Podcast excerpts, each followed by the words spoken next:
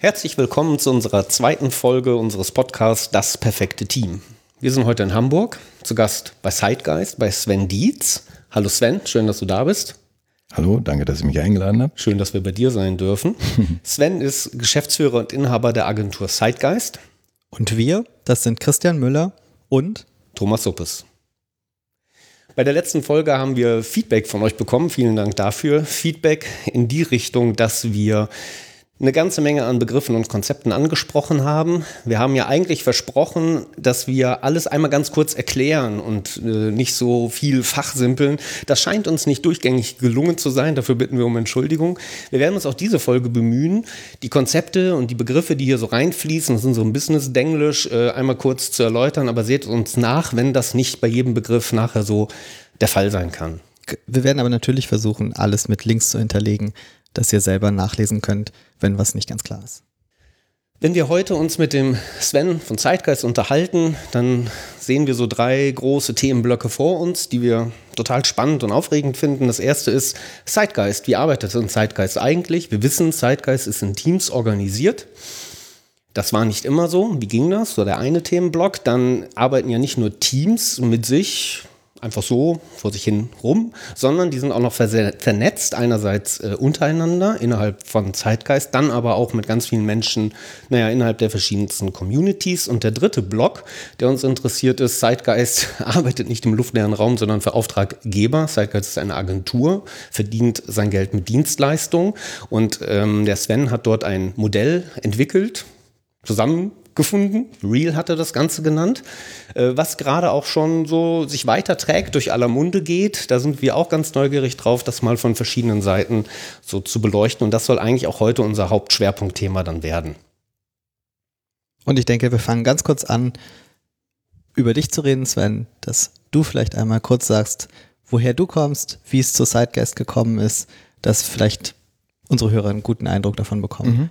Mhm. Ja, also wir ähm, bereiten gerade unsere Jubiläumsfeier äh, vor, 20 Jahre äh, Zeitgeist. Äh, da haben wir mal geguckt. Ähm, Google gab es noch nicht. Ähm, unsere Computer hatten äh, 512 Megabyte Festplatte und Mark Zuckerberg war zwölf Jahre alt. Also das Internet war noch ein Fachbegriff in Fachmagazinen. Äh, normale Leute, Mainstream-mäßig, kannten das eher kaum und Firmen auch nicht. So lange machen wir das schon und äh, alle Phasen des Internets mitgemacht. Den Hype, das Platzen der Blase, ähm, diverse Pleiten, also viel Erfahrung.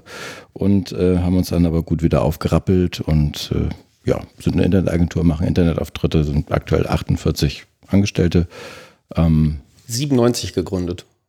98 ehrlich gesagt 96, oh. aber das äh, Jahr betonen wir nicht so, weil sonst auffällt, dass wir ein Jahr zu spät das Jubiläum feiern. Sehr schön. Verstehe. Wie seid ihr denn damals als Internet noch, als so, ja, weiß nicht, wann war die Millionen Nutzer in Deutschland? Das war ja noch, es, es mhm. kam ja erst gerade erst als ein Medium, das große Leitmedium war Fernsehen damals. Mhm. Ähm, wie seid ihr denn damals zum Internet gekommen? Was war denn so der Startschuss? Das war Zufall, irgendwie davon gehört, dass es da sowas gibt und dann in New York auf äh, äh, ein Freund hat in New York geheiratet und da bin ich in ein Internetcafé gegangen und da wurden mir Browser gezeigt und ähm, die Frage gestellt, was suchst du denn an Info, die du sonst nicht bekommen kannst? Dann dachte ich, wow, das ist ja toll. Und da war es tatsächlich so, in Amerika gibt es 41 Seiten äh, Sport im Detail in der Zeitung, aber null Zeilen Fußball. Und nach zwei Wochen haben mich dann die Ergebnisse interessiert und dann habe ich Fußball-Bundesliga eingegeben und dann kamen tatsächlich Ergebnisse von einem Studenten von der Uli in äh, Karlsruhe. Es gab noch keine einzige offizielle Zeitung, Seite? Kicker oder sonst was, sondern das war einfach einer, der hat das da eingetippt. Und ich fand das phänomenal, dass das der einzige Ort ist in Amerika, wo man diese Informationen bekommen kann. Ja, das ist doch ein schönes Beispiel dafür. Ist aber noch kein Geschäftsmodell. Wie hast du dann damit Geld verdient? Ähm, ja, irgendwie haben wir uns dann näher damit beschäftigt und äh, sind zu der Entscheidung gekommen, dass das vielleicht Zukunft hätte mit diesem äh, Internet, dass ich das durchsetzen könnte und haben so ein paar von den äh, Early Mover, Early Adapter Vorteilen ähm, auch ausnutzen können. Ich habe auch ein paar schöne Domains, generische, ähm, die vielleicht dann irgendwann mal ähm, meine Rente sein könnten. Aber ähm, das war spannend, dass die Möglichkeiten eigentlich mit technischem Verständnis ganz offensichtlich waren und aber von den Firmen, auch den Werbetreibenden, nicht ansatzweise verstanden wurden. Das war so ein bisschen Evangelistentum, kämpfen gegen Windmühlen und dass man halt 40 Seiten Text in Sekunden für quasi kein Geld in die USA schicken kann, das war zu Zeiten des Faxes so unglaublich, dass alle gedacht haben, die erzählen mir was vom Pferd. Warst du damals, ich will dir nicht zu nahe treten mit dem Alter, aber warst du Student damals? Du warst auf jeden Fall ja noch ein junger Mensch. Ich hatte zu der Zeit mein, mein Studium äh, erfolgreich abgebrochen. Das heißt aber, ihr habt direkt mit Internet auch gestartet. Ja, also das war ein Teil davon. Wir hatten mhm. auch noch ein ähm, bisschen Schulung gemacht, so äh, Excel und Word und so ein bisschen Datenbankprogrammierung mit dem ersten Angestellten. Und aber der Bereich Internet wuchs dann, äh, dann doch am schnellsten. Heute würde man euch Startup nennen wahrscheinlich. Mm, das fühlte sich nicht so an. ihr seid dann auf jeden Fall größer geworden und habt ja irgendwie, irgendwie wart ihr so erfolgreich, dass ihr dann nach 20 Jahren jetzt heute ja, Jubiläum feiern könnt. Mhm. Und jetzt eben mit 48 Leuten unterwegs seid. Ähm, ihr habt am Anfang, genau, ihr wart ja relativ wenige Leute. Dann war das mit dem Organisieren wahrscheinlich noch nicht so schwer. Man mhm. übernahm so wechselseitig ja. Arbeiten oder vielleicht hat sich auch schon rausgebildet, wo da war klar, wer eigentlich Spezialist ist, für welchen Bereich, eher mhm. Programmierung oder Kommunikation. Ähm, dann kam aber irgendwann der Punkt, wo das mit dem Geld ja dann klappte und mehr Kunden auf euch zukamen. Wie habt ihr dann so Projekte organisiert? Habt ihr überhaupt darüber nachgedacht, wie organisiere ich ein Projekt oder habt ihr das Nö. so aus dem Lameng einfach irgendwie gemacht? Genau. Also es ist erstaunlicherweise ja so, dass dieses ähm, Reel, was dann am Ende ähm, dabei rauskommt und vielleicht auch für diesen Podcast ein, eins der interessantesten Kernthemen sein wird, das hat sich jetzt nicht organisch so langsam entwickelt, sondern die, den Graphen, den man sich vorstellen muss, ist, was Lean, Agil ähm, und diese Dinge betrifft, äh, wäre es ein Graph, der 18 Jahre lang äh, auf der äh, Null geraden ist und äh, ich kann eigentlich immer nur vergleichen, das, was wir die ersten 18 Jahre gemacht haben und das, was wir seit zwei Jahren machen. Also diese Entwicklung, ähm, auf die du vielleicht anspielst, die gab es so eigentlich nicht. Wir haben dann vor zwei Jahren festgestellt, dass das, was 18 Jahre lang mal gut und mal weniger gut ging, mit um die 30 Leute irgendwie immer schwieriger wird. Wie muss ich mir das vorstellen, wenn ihr mit 30 Leuten gleichzeitig an verschiedenen Projekten arbeitet? Was würdest hm. du schätzen, wie viele Projekte habt ihr so gleichzeitig durch die Tür bekommen?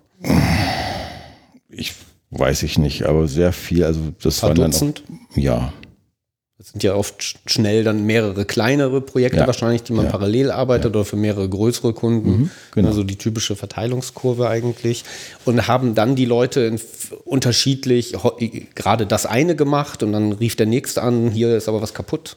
Ja, also genau. Also, unser Bild ist dann halt immer der, der Tellerdreher im Zirkus, der äh, zwar immer hin und her läuft, äh, aber eigentlich so viel bei den Tellern ist er ja gar nicht. Überwiegend ist er am Hin- und Herlaufen. Das ist eigentlich so die Rüstzeit bei Projekten, wenn man immer wieder irgendwas anfängt und dann kommt einer rein und sagt, das ist jetzt noch wichtiger, lass das mal bitte fallen, mach mal bitte das.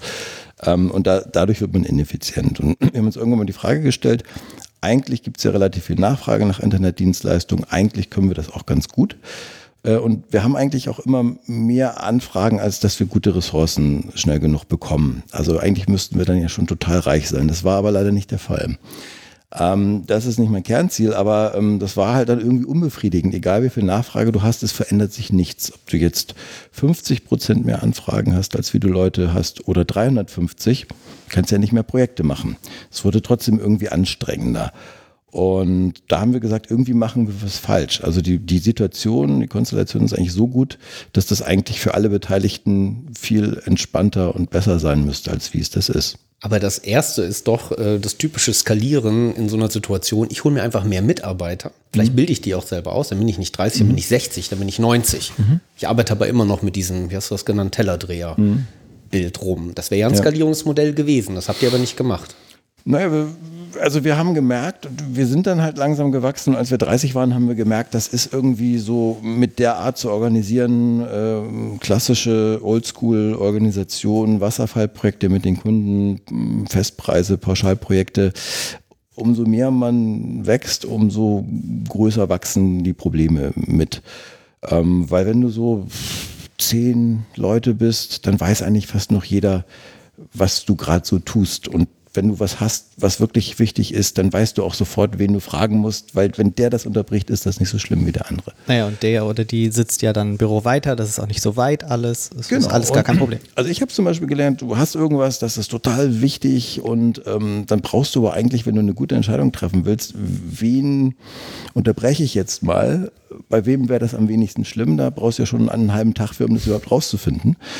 Ähm, und daran hat man das eben gemerkt. Und man hat auch gemerkt, bei der guten Nachfragesituation müsste eigentlich auch mehr übrig bleiben. Und da haben wir also dann vor gut zwei Jahren angefangen, halt mal ein paar Sachen sich ein bisschen kritischer anzugucken. Und zeitgleich haben wir eine Agentursoftware eingeführt, damit wir bestimmte Sachen kaufmännisch besser gehandelt bekommen. Und da haben wir dann gesehen, ähm, welches große, welche großen Amplituden wir haben, wie unfassbar viel Geld wir manchmal bei Projekten verlieren und bei anderen ist genau das Gegenteil der Fall. Das gleicht sich immer aus ähm, dass eigentlich unsere Angebote und Schätzungen eigentlich genauso gar nichts mit der Realität zu tun haben und sich zum Glück irgendwie immer so um die Nulllinie am Ende nivelliert haben. Ich möchte einmal nochmal auf den Bruch zurückkommen. Ne? Mhm. Dieser Punkt, wo ihr gesagt habt, so geht das irgendwie nicht weiter, was 18 Jahre vielleicht irgendwie ging, mhm. aber jetzt geht es irgendwie nicht mehr. Und du hast auch schon gesagt, irgendwie, ihr wart nicht so profitabel, da blieb nicht so viel dabei ja. hängen, wie hätte eigentlich sein müssen. Also irgendwie war da auch viel, ich will es jetzt nicht Waste nennen, aber ja. sehr viel Energie ist verpufft, sagen wir es vielleicht mal so. Oder unnütze Arbeit musste da irgendwie gemacht werden. Ähm, war das schon so ein Punkt, wo du sagen würdest, das wäre, hätten wir weitergemacht, unternehmenskritisch geworden? Oder ist es so schlimm auch nicht gewesen? Naja, ich sag mal, wenn, wenn die Rahmenbedingungen schlechter geworden sind, eigentlich gesagt, wir sind gar nicht so klein. Wir sind in bestimmten Bereichen, haben wir auch, machen viel im Tourismusbereich. Da gibt es auch, genau, die Wahrscheinlichkeit, dass eine gute Firma auch kennt, die ist schon nach 18 Jahren dann auch mal gegeben. Ähm, und es war auch generell gute Nachfrage im Internetmarkt, dass ich gesagt habe, aber wenn die Rahmenbedingungen so super sind und das Ergebnis ist irgendwie nur okay, dann möchte ich ja nicht wissen, wenn mal irgendeine Krise eintritt, die wir vielleicht noch nicht mal zu vertreten haben. Ähm, da ist einfach dann die Luft nach unten unter die Nulllinie ähm, zu wenig. Und das hat uns so ein bisschen Sorge gemacht.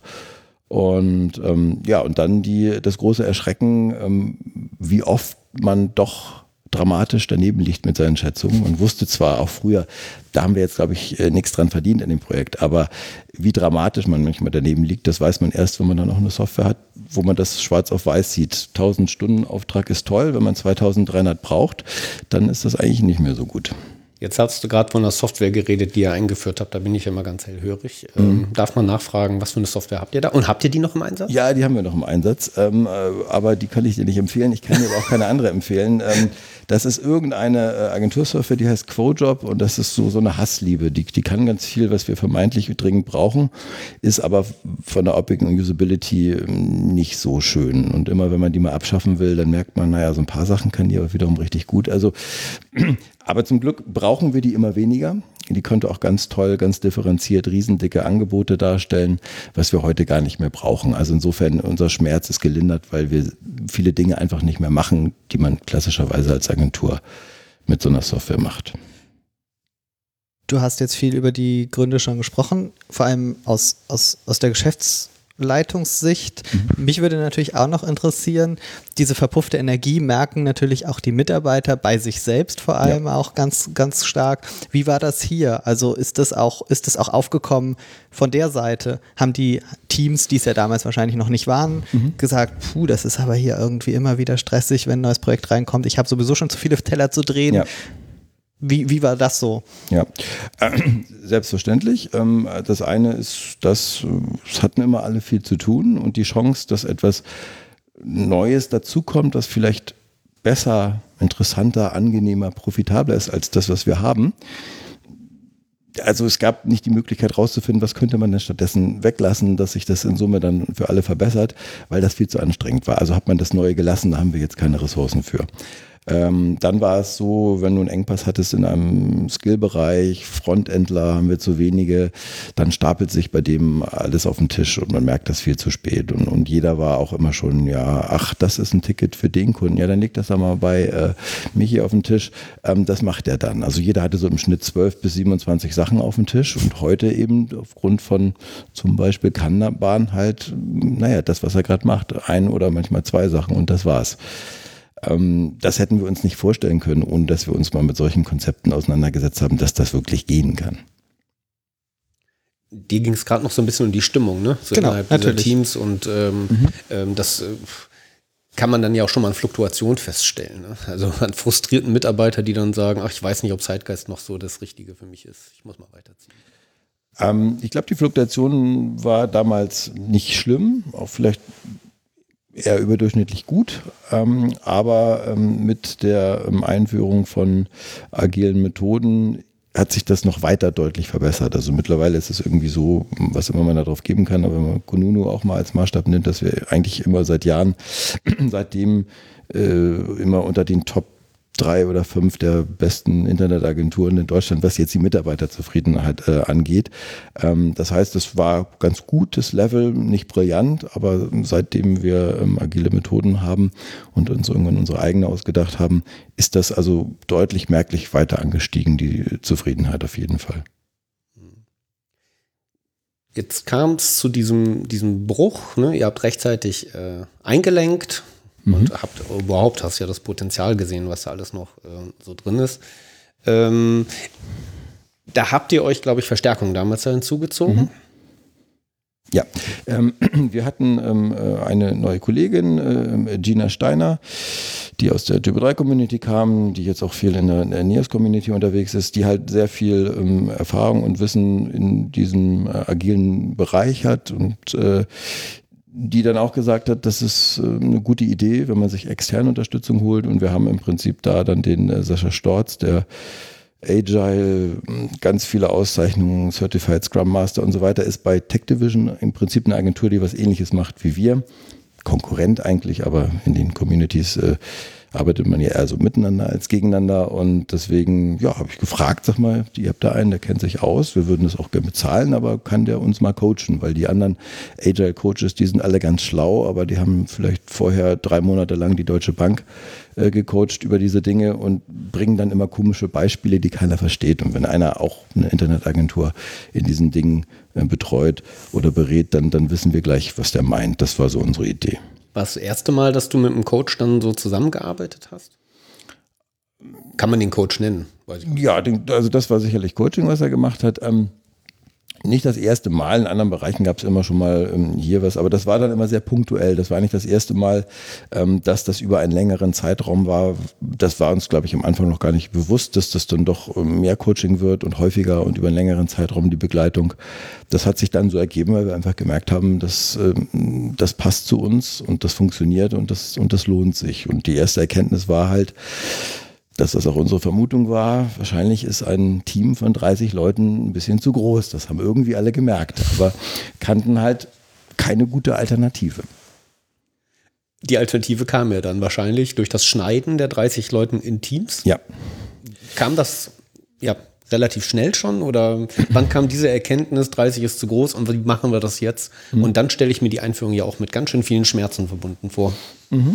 Ähm, ja, also die Vermutung, dass das Team vielleicht äh, zu groß ist und man das in mehrere Teams äh, schneiden muss, die, die gab es schon, aber wir wollten uns halt beraten und bei so radikalen Dingen nichts verkehrt machen. Ähm, und ähm, es war im Prinzip der naive Wunsch, könnten wir nicht die Dinge, die früher besser waren, als wir 10, 12 Leute waren, die hätten wir, ne? so diese Flexibilität, diese Übersicht, ähm, das hätten wir gerne wieder, was dann verloren geht, wenn man wächst. Auf der anderen Seite, wenn die Firma eben nicht nur 10 Leute hat, sondern 30, dann hat man ein bisschen mehr stabile Kunden, ein bisschen größere Kunden, kann auch mal auf einer Konferenz einen Stand haben, um neue Mitarbeiter zu gewinnen, was dann für eine kleineren Firma nicht. Das wollten wir natürlich auch nicht aufgeben. Das haben wir uns erarbeitet. Und die Idee war, wenn sozusagen die Firma, die gesamte Firma, die Vorteile dieser 30-Mann-Firma äh, hat, kombiniert in drei kleinen Firmen, die dann in sich wieder die Vorteile von so einer kleinen agilen Firma hat. Das war der naive Grundgedanke. Und das Ergebnis, um es vorwegzunehmen, ist eigentlich so, dass man das natürlich nicht äh, zu 100 Prozent kumuliert bekommt, aber eigentlich ist das so das Hauptergebnis von gut gemachten Teams, dass du genau diese beiden Vorteile kombinieren kannst. Aber wenn du ja jetzt erstmal so eine Tellerdreher-Situation mhm. hast mit 30 Leuten, die in verschiedenen Konstellationen miteinander mhm. arbeiten und immer dieses wilde Hin- und Hergerenne, wer kann mir gerade eigentlich ja. helfen oder das Feuer löschen. Mhm. Dann gehst du hin und musst ja irgendwann sagen, so heute, erster, erster, was weiß ich, 2014, mhm. ähm, ab jetzt machen wir alles anders. Gab es so einen Tag bei euch oder ja. war es eine schleichende Einführung? Ähm, ich sag mal, ähm, das, das Vorspiel war schleichend wie so ein Vorspiel. Ähm, also wir haben das, wir machen ein bis dreimal im Jahr so, so Firmen-Thinktanks, die immer ein oder zwei Tage lang sind. Da war das natürlich Thema, ne? so was funktioniert gerade nicht so gut, ja das und so, dann vielleicht ist Teams eine Idee und gab unterschiedliche Meinungen, ja, das wäre toll oder nee, das geht ja gar nicht bei uns. Ähm, haben also die Thematik so ein bisschen schon mit uns selbst auch äh, besprochen und haben dann gesagt, wir haben die Idee, uns einen Coach zu holen, die kannten den auch, die kannten die Firma und gesagt, cool, die sind da schon weiter als wir, dann das macht macht Sinn. Dann wissen wir, ob das was ist für uns. Ähm, und dann haben wir äh, einen dieser Thinktanks genommen und am Vormittag dann erstmal grundsätzlich ganz Basiswissen zu Teams mit Vor- und Nachteilen und der Idee besprochen und dann gesagt, wir können ja mal ausprobieren, wie das wäre. Warum sollen wir jetzt theoretisch darüber sprechen, was denn negativ und positiv sein könnte? Da, da, finden wir keine Konstellation. Das passt nicht mit den Mitarbeitern, den Skills und den Kunden und den Projekten. Wie, wie das, das überlappt sich, das geht nicht. Aber so ein Unternehmer sagt ja jetzt unternehmerische Risiko, das kann ja auch schief gehen und dann stehe ich da und kriege keinen bedient. Ja, ich habe das erstmal als Experiment angelegt. Was wir wirklich gemacht haben, ist so große weiße Wände genommen, wo man Post-its draufkleben kann. Und ähm, es war nicht so schwierig rauszufinden, bei der Anzahl ist drei Teams eine ganz gute Idee. So, das war mal so als gesetzt. Und dann haben wir gesagt, okay, dann äh, bereiten wir ganz viele Post-its vor, nämlich zum einen äh, mit den Mitarbeiternamen. Da stand dann auch nochmal drauf die Skills. Ach, der kann gar kein Frontend, das wusste ich ja gar nicht so, äh, dass man weiß, wer was kann. Und dann hatte man andersfarbige Post-its, da standen die Kundennamen drauf. Äh, wenn die groß waren, dann auch die Teilbarkeit. Ah, der Kunde, der hat den E-Commerce und der Website-Part könnte getrennt werden. So. Und dann waren also die Dinge, die man in Teams verteilen könnte. Zur Orientierung gab es noch eine Umsatzliste, dass man auch weiß, dass nicht ein Team sich die vier größten Kunden reinholt. Das wird dann ein bisschen anstrengend. Ähm, und das war eigentlich alles. Wir als Geschäftsleitung haben gesagt, ja, aber wir müssen ja noch ganz viele Vorgaben machen. Ähm, nicht, dass die das machen oder das und dann haben die keinen Backendler. Und irgendwann haben gesagt, naja, die sind ja nicht doof. Also wir können das ja immer noch sagen, wenn die irgendwas nicht mit berücksichtigen und das gar nicht klappen kann. Aber lass doch mal gucken, was da rauskommt, wenn wir keine Vorgaben machen. Also haben wir gesagt, da sind die ganzen Kunden und die Mitarbeiter. Da sind drei leere Wände, die heißen A, B und C. Die Geschäftsleitung geht jetzt mal eine Stunde Kaffee trinken und ihr könnt ja mal gucken, was da als Gruppenarbeit rauskommt, was das die optimale Teamzusammenstellung ist, die ihr nach einer Stunde zusammen erarbeitet. Wir sind gespannt und sind weggegangen. Und wir waren sehr gespannt. Es war schwierig, da sitzen zu bleiben, nicht ständig da zurückzugehen. Ähm, das Aber war ihr seid richtig spannend. zurückgegangen. ja, wir sind dann nach der Stunde zurückgegangen und ähm, das ist eine Geschichte, die ich sehr gerne erzähle, weil ich bis heute nicht weiß, ob das vielleicht auch einfach nur Glück war. Also da stand dann ein Ergebnis. Die waren überrascht, dass sie das eigentlich ganz gut fanden. Natürlich besonders die, die gesagt haben, ja, das kann ja gar nicht gehen.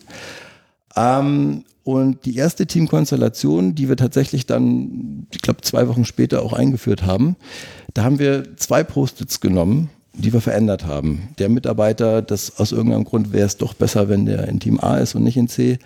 Und dieser Kunde müsste dann logischerweise wegen der Skills von C auch in A mitwandern. Und das waren die einzigen zwei Post-its, die wir verändert haben. Ansonsten sind diese Teamaufteilung ist dann von diesen beiden kleinen Ausnahmen abgesehen exakt in der Form umgesetzt worden, wie die Mitarbeiter das in einer Stunde selbst erarbeitet haben. Finde ich sensationell. War wahrscheinlich nur Glück.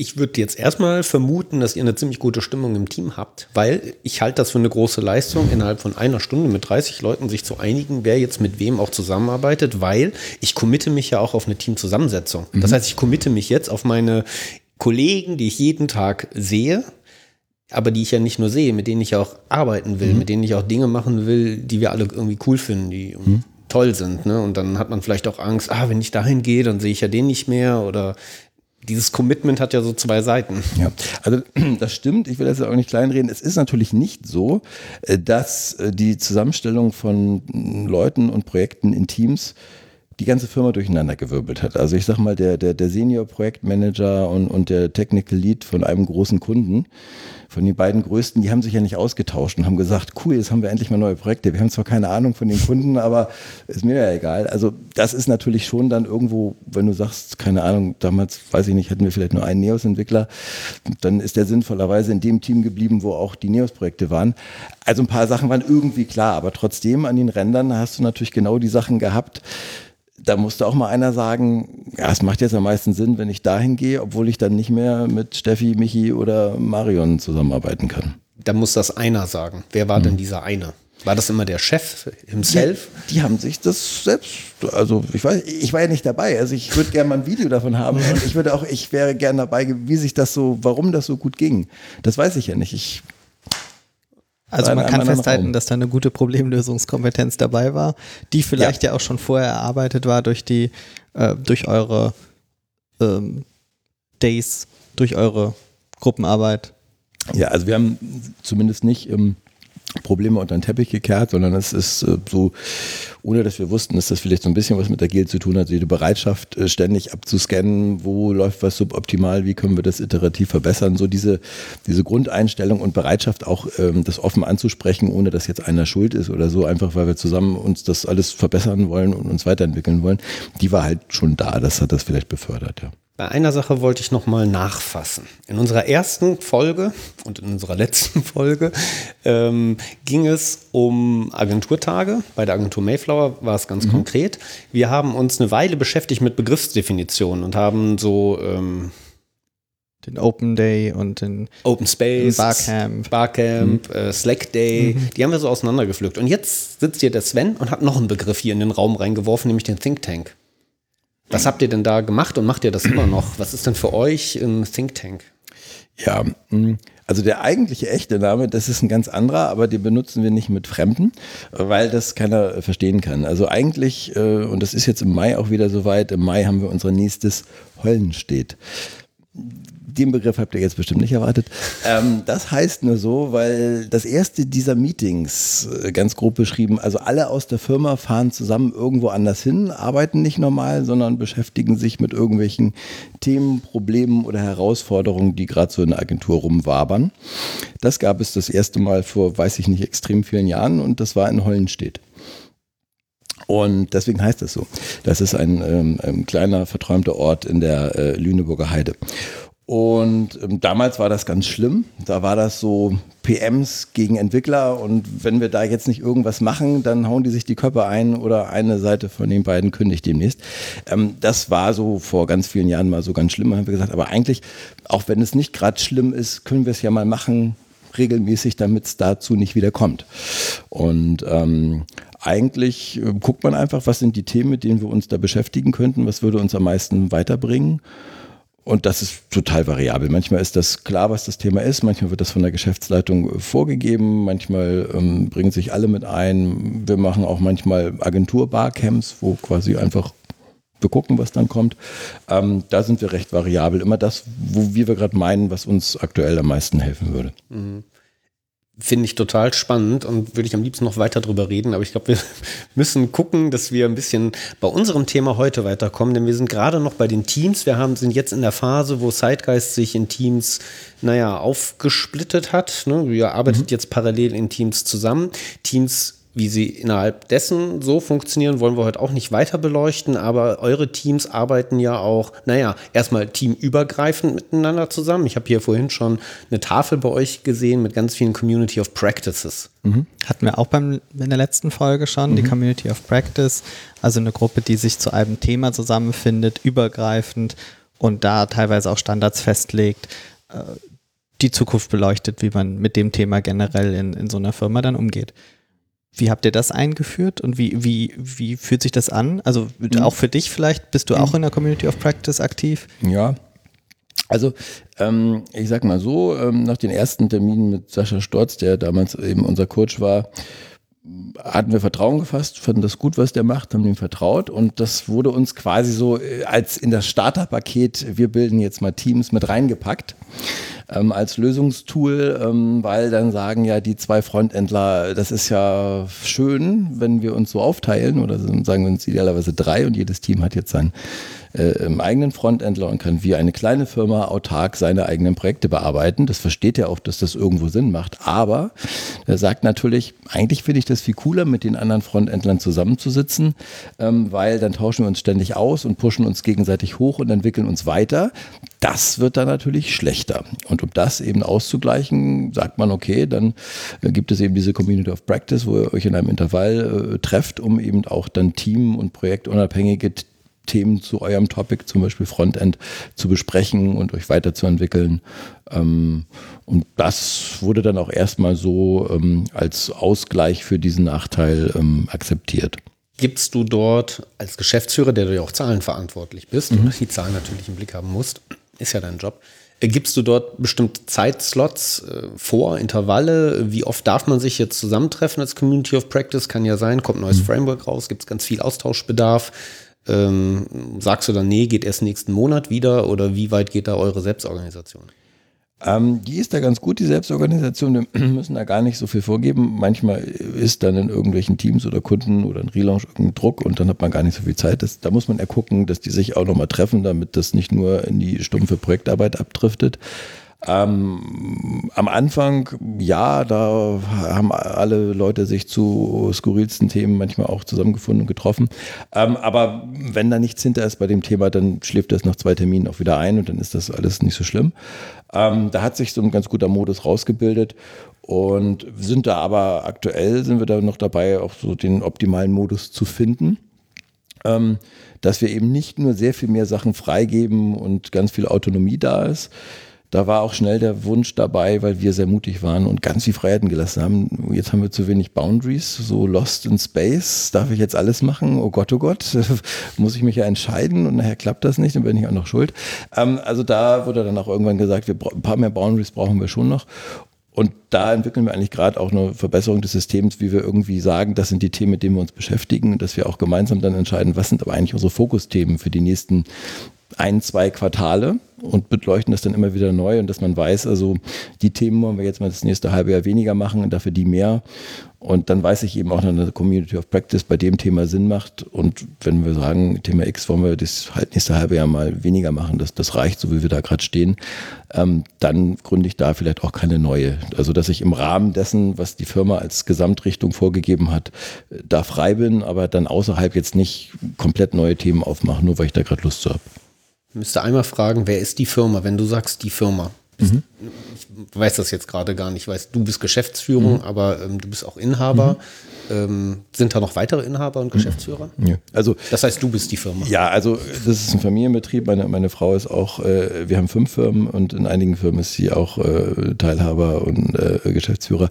Aber ähm, das ist eigentlich unabhängig von, von der Geschäftsführungsposition. Ähm, was ich gelernt habe in den zwei Jahren ist, ähm, dass es gar nichts bringt, äh, alleine Sachen zu entscheiden und seien sie noch so richtig, wenn man die Leute nicht mitnimmt, dann bringt einem das genau gar nichts.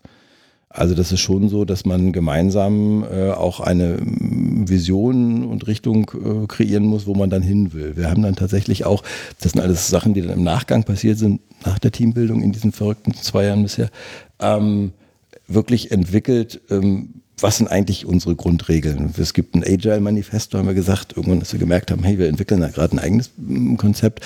Wir brauchen auch mal ein Zeitgeist-Manifesto. Allein schon, weil es das ziemlich cool anhört, aber äh, es hat am Ende auch Sinn gemacht.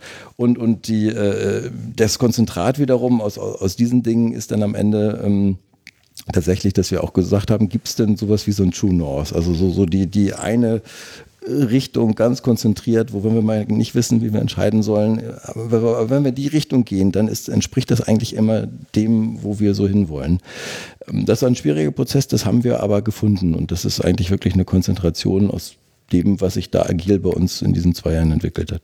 Also die Firma bist nicht nur du, sondern du siehst es schon immer in so einem größeren Verbund. Aber wenn eine Entscheidung getroffen werden muss mal, mhm. dann bist das ja doch wahrscheinlich dann du. Ja, das ist im Prinzip auch das, äh, ähm, das greift aber sehr nahtlos ineinander mit den ganzen agilen äh, Prozessen. Also in den Teams können die Leute alleine entscheiden. Wenn es zwei wichtige Tickets gibt und es gibt nur einen, der Zeit hat und die sind beide in einem Team, dann kann der äh, Team äh, PM, der über Ressourcen da äh, wacht, äh, wenn er meint, das entscheiden entscheiden zu können, wen er jetzt priorisiert, dann soll er das bitte tun. Ähm, äh, wenn man sich nicht sicher ist oder es gibt was teamübergreifend, also sobald es Engpässe gibt, die das Team nicht selbst lösen kann, dann darf, wie wir sagen, nach oben, also eine Leitung äh, äh, eskaliert werden und dann muss eben einer die Entscheidung treffen, mit der man sich nicht beliebt macht, ähm, weil man vielleicht weiß, der ist gar nicht so groß, der Kunde, aber da sind schon Vorgespräche, da kommt demnächst was ganz Wichtiges, ähm, was das Team vielleicht noch gar nicht wissen kann. Insofern, und dann entscheidet der, der die Verantwortung trägt. Aber das sind im Prinzip die Ausnahmen, wo die Teamautonomie nicht ausreicht, nicht greift, aber ansonsten sind die wirklich autonom. Wir haben ja jetzt über Teams und Autonomie schon ein bisschen gesprochen und es klingt ja schon so, als hättet ihr sehr autonome Teams letztlich du hast es schon so im Nebensatz gesagt, ihr habt mit drei Teams angefangen, seid jetzt bei fünf Teams. Wie sehr unterscheiden sich denn diese Teams? Also vor allem in der Arbeitsweise, die sie so intern mhm. äh, haben. Im Grunde können sie ja autonom entscheiden, wir wollen das total top-down machen bei uns mhm. und die anderen machen Kanban und die anderen machen Scrum, mhm. wenn, wenn sie wollen. Das wäre mhm. eben so ein bisschen die Frage, habt ihr da, äh, habt ihr das so? Ähm, ich glaube, es ist so ein bisschen so, ähm das könnte passieren, das ist aber bisher nicht passiert. Ich glaube, das ist aber auch nicht ähm, verwunderlich, denn es gibt so ein paar Grundprinzipien in der Firma, also ähm, Neugeschäft, Auswahl, ähm, ist eine der wenigen Sachen, die noch zentral passiert. Ähm, so, und dadurch wird so ein bisschen normiert, das sind Kunden, die generell zu uns passen. Die haben ja jetzt nicht komplett unterschiedliche Kunden.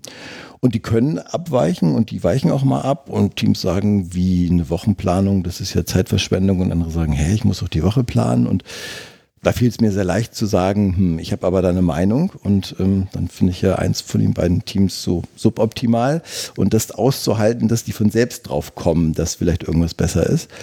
Es gibt dann in jedem Team zwei Rollen. Team PM, der eher so für die Ressourcen und, und die ähm, businessmäßigen Themen zuständig ist und den Team Coach, der eher für die agilen Prozesse und die Stimmung im Team zuständig ist. Und die treffen sich eben auch in einer COP, die haben dann eben Retros regelmäßig und da sind die Themen dann genau, ähm, boah, wir haben ja gerade tolle Erfahrungen da und damit gemacht und äh, hier haben wir aber ein Problem, sodass die sich also austauschen. Die können dann aus den Erfahrungen von mehreren Teams zurückgreifen und auch mal sagen, hey, vielleicht ist das, was die da gerade machen, eine gute Lösung für das Problem, was wir bei uns haben. Und dadurch schaukeln die sich so ein bisschen hoch. Jeder probiert mal nach links und rechts Sachen aus. Aber die Sachen, die sich dann als gute Lösung etablieren, die setzen sich dann mit einer gewissen Zeitverzögerung eigentlich auch in allen Teams, aber von alleine durch. Ich befürchte, dass wir den einen oder anderen Hörer gerade schon was abgehängt haben und wird noch mal so einmal so einen Blick auf die Begriffe werfen, die wir mhm. gerade hier äh, durch den Raum gekickelt hatten. Wir hatten in der letzten Folge schon Product Owner. Das sind ja Scrum-Rollen, Product Owner, Scrum Master, Team, bilden dann so die Teamzusammensetzung, diese drei Rollen. Wenn wir die mal, kann man die schon, oder wir erklären sie nochmal ganz kurz. Product Owner, der, der inhaltlich verantwortlich ist für das Projekt, dann der Scrum Master, der halt auch die Prozesse, die Einhaltung, auch die Stimmung mit draufschaut. Teammitglieder, die gar nicht mehr differenziert werden, sind alles Menschen, die irgendwie an dem Projekt dran beteiligt sind. Zusammen bildet das dann eine Teamkonstellation nach Scrum. Jetzt hast du gerade andere Begriffe hier reingekegelt, nämlich du hast Projektmanager gesagt, PM. Mhm. Und Teamcoach. Und Teamcoach. Sind das die analogen zu den, okay, du schüttelst schon mit dem Kopf, also nee. der Projektmanager ist nicht der Product Owner und der Scrum Master ist nicht euer Teamcoach. Ich kann dir das gar nicht so genau sagen, weil wir ähm, Ausnahmen bestätigen diese Regel eigentlich nicht wirklich Scrum machen. Es gibt Teams, die machen dann mal so Scrum-Sprints und so. Aber ähm, wir haben also Teams und in diesen Teams gibt es diese beiden eben beschriebenen Rollen. Das sind auch keine Titel, die die haben. Die haben auch keine Weisungsbefugnis, sondern das das Team entscheidet, wer von den sieben, acht, neun, zehn, elf Leuten soll sich denn darum kümmern, wo Ressourcenengpässe sind, wo einer gerade leer läuft und Arbeit braucht und dann im, im, Fall mit den anderen Teams klären, ob man sich nicht mal austauschen kann oder die Geschäftsleitung einen Engpass entscheiden soll.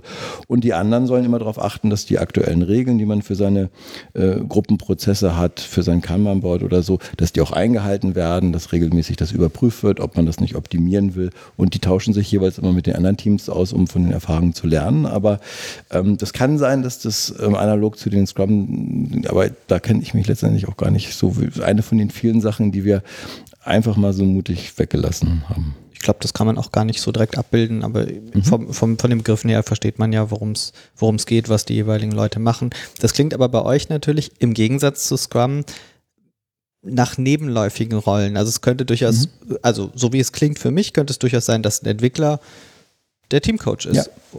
Weil ja. einfach ja. er das machen möchte. Ja. Was beim Scrum eben eher selten der Fall ist, mhm. weil die beiden Rollen eben immer außen stehen. Mhm. Das, das finde ich schon ein interessanter Unterschied dann.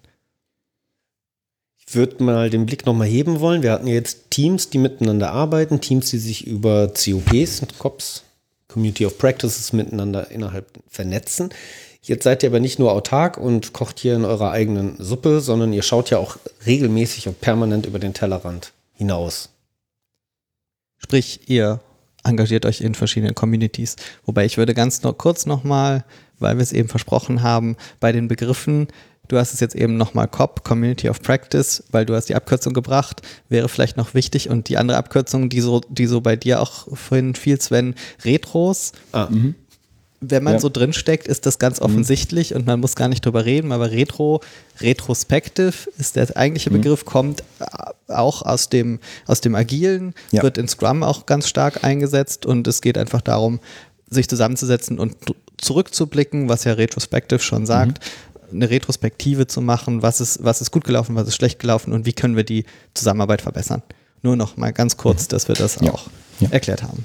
Dann würde mich aber interessieren, wie ihr die noch macht, die Retrospektive. Na gut, dann gehen wir noch kurz dahin zurück. Warum auch nicht? Weil nach Scrum, ne, mhm, nach, jedem, nach, jedem, ja. Durchlauf, nach jedem mhm. Sprint, nach jeder Arbeitseinteilung äh, setzt man sich eben mhm. laut Guide äh, zusammen zu einer Retrospektive. Mhm. Habt ihr das auch so fest bei euch verankert oder habt ihr da ein anderes Modell, ein lockeres oder mhm. wie macht ihr das? Ähm, ein bisschen anderes Modell, also dass man die Kultur, dass man sich ähm, aus bestimmten Gründen in bestimmten Intervallen mal retrospektiv zusammensetzt und mal offen Sachen anspricht, ähm, die hat sich dadurch bei uns erst in der Form gebildet. Das war auch ein nicht ganz einfacher Prozess, weil da einfach auch Leute waren, die gesagt haben, jetzt muss ich mich schon wieder zwei Stunden mit dem ganzen Team zusammensetzen. Ähm, darf ich nicht auch mal arbeiten zwischendurch? Die haben das dann ein bisschen übertrieben. Ähm, äh, häufig ist es so, am Ende wird dann immer gefragt, wie sinnvoll fandet ihr die investierte Zeit? Und die größten Kritiker, äh, die vorher gesagt haben, ich kann eigentlich nicht teilnehmen, ich habe so viel zu tun, die geben dann hinterher meist die beste Bewertung ab und sagen, es war doch gut, dass wir uns getroffen haben. Was wir machen ist, ähm, wir machen keine Sprints. Ähm, die meisten, eigentlich alle Teams, glaube ich, machen ähm, sehr regelmäßig in unterschiedlichen Intervallen, alle zwei oder drei Wochen, wie auch immer, treffen die sich zu Team-Retros, einfach so, um zu gucken.